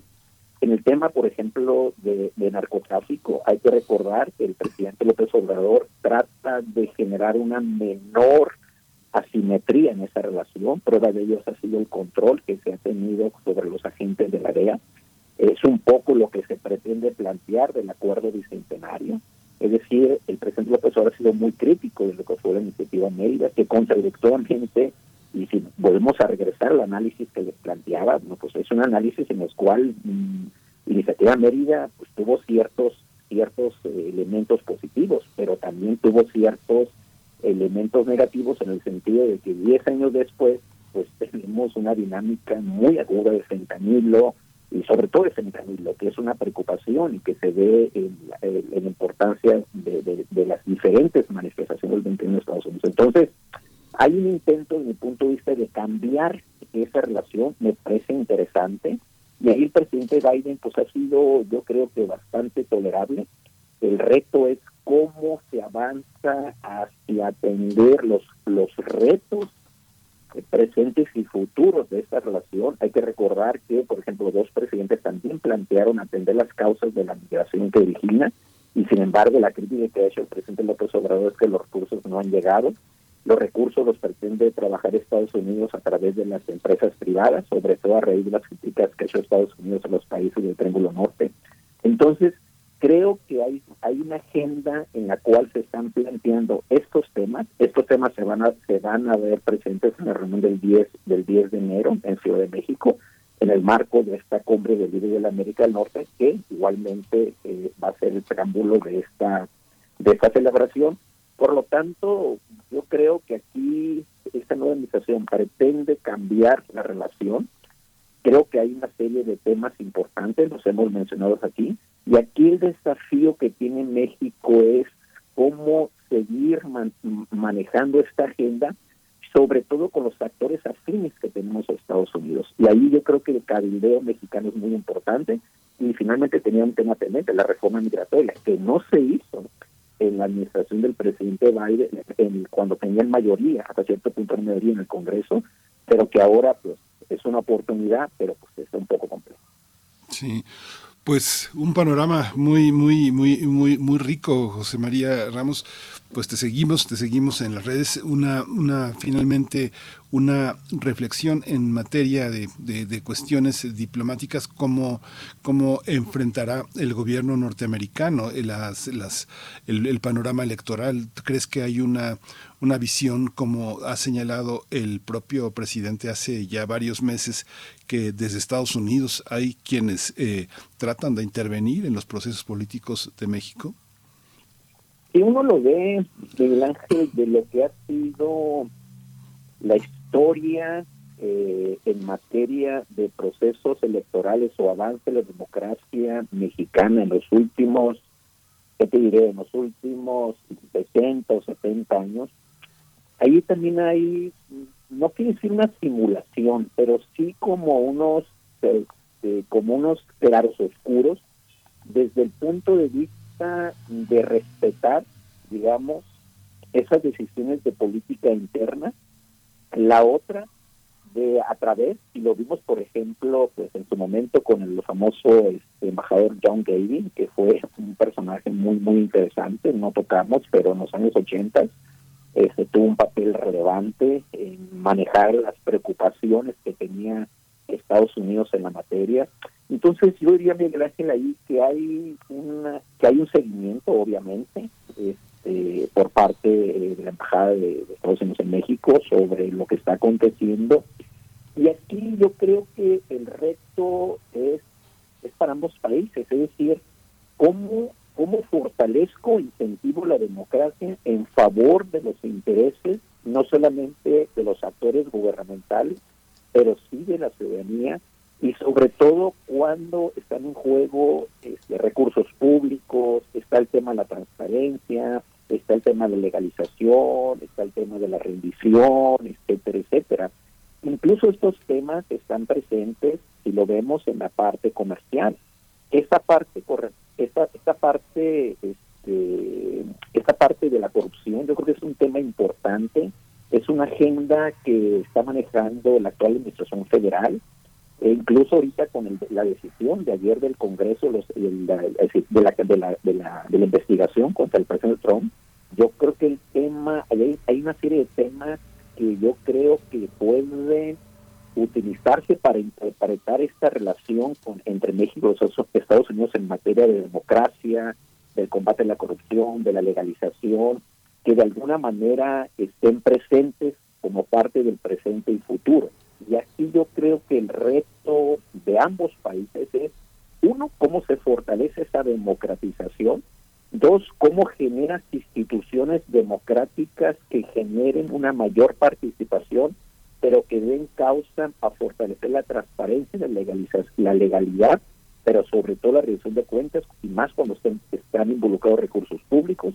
Y el otro tema es cómo a partir de estos procesos de la democratización yo genero una serie de políticas públicas en beneficio de los países. Y lo que estamos viendo en Estados Unidos, pues es un tema muy importante de una gran polarización, yo diría mucho más que en el caso mexicano, y que eso refleja pues temas que los actores gubernamentales deberían de alguna manera considerar, porque finalmente aquí el desafío es la seguridad no solamente del Estado, Miguel Ángel sino la seguridad de la nación, es decir, el conjunto de los y las totalmente de los mexicanos. Pues muchas gracias, doctor José María Ramos, por esta, por esta participación que es la última del año, un año que ha sido pues muy rico en eso, en reflexiones que hemos tenido contigo, doctor, en este espacio. Te agradecemos y pues bueno, ahí nos dejas este panorama muy importante. Viene una elección en Estados Unidos fundamental, donde se juegan pues dos visiones muy distintas, como ya lo has dicho, eh, con un país, una sociedad pues polarizada y con repercusiones muy concretas para México de reelegirse Biden, pues eh, apuntará seguramente su agenda ambiental con gran impacto en la industria y eso nos toca directamente. Doctor José María Ramos, profesor investigador del Colegio de la Frontera Norte, muchas gracias por, por acompañarnos todo este año. Eh, te deseamos lo mejor hacia el cierre y nos encontramos en 2023. Muchas gracias, Berenice Miguel Ángel. Encantado de participar con ustedes. Estamos en comunicación. Les, mejores, les deseo los mejores para estas fiestas de Semprinas y un excelente inicio de año. Un abrazo. Igualmente, doctor, muchas gracias. Un abrazo. Gracias. Hasta, pronto. Hasta pronto. Bueno, nos vamos a ir con música en los pocos minutos que nos quedan a cargo de eh, Rolando Villazón y los niños cantores de Viena, la última de las bueno, de las eh, propuestas de la curaduría de Edith Citlali Morales, Noche de Paz. Con esto nos despedimos, Miguel Ángel. Con esto nos despedimos con esta noche con el tenor mexicano Rolando Villazón, uno de los grandes con los niños cantores de Viena. Esto fue primer movimiento. El mundo desde la universidad. asleep, one soul.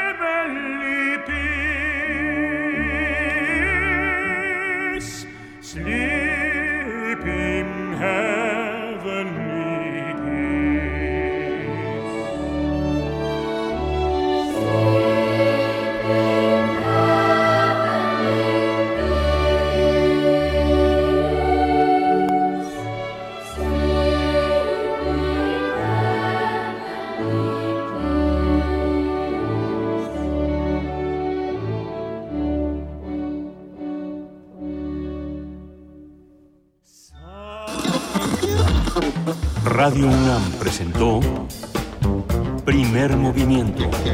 El mundo desde la universidad. Con Berenice Camacho y Miguel Ángel Gemain en la conducción. Rodrigo Aguilar y Violeta Berber, producción. Antonio Quijano y Patricia Zavala, noticias. Miriam Trejo, coordinación de invitados.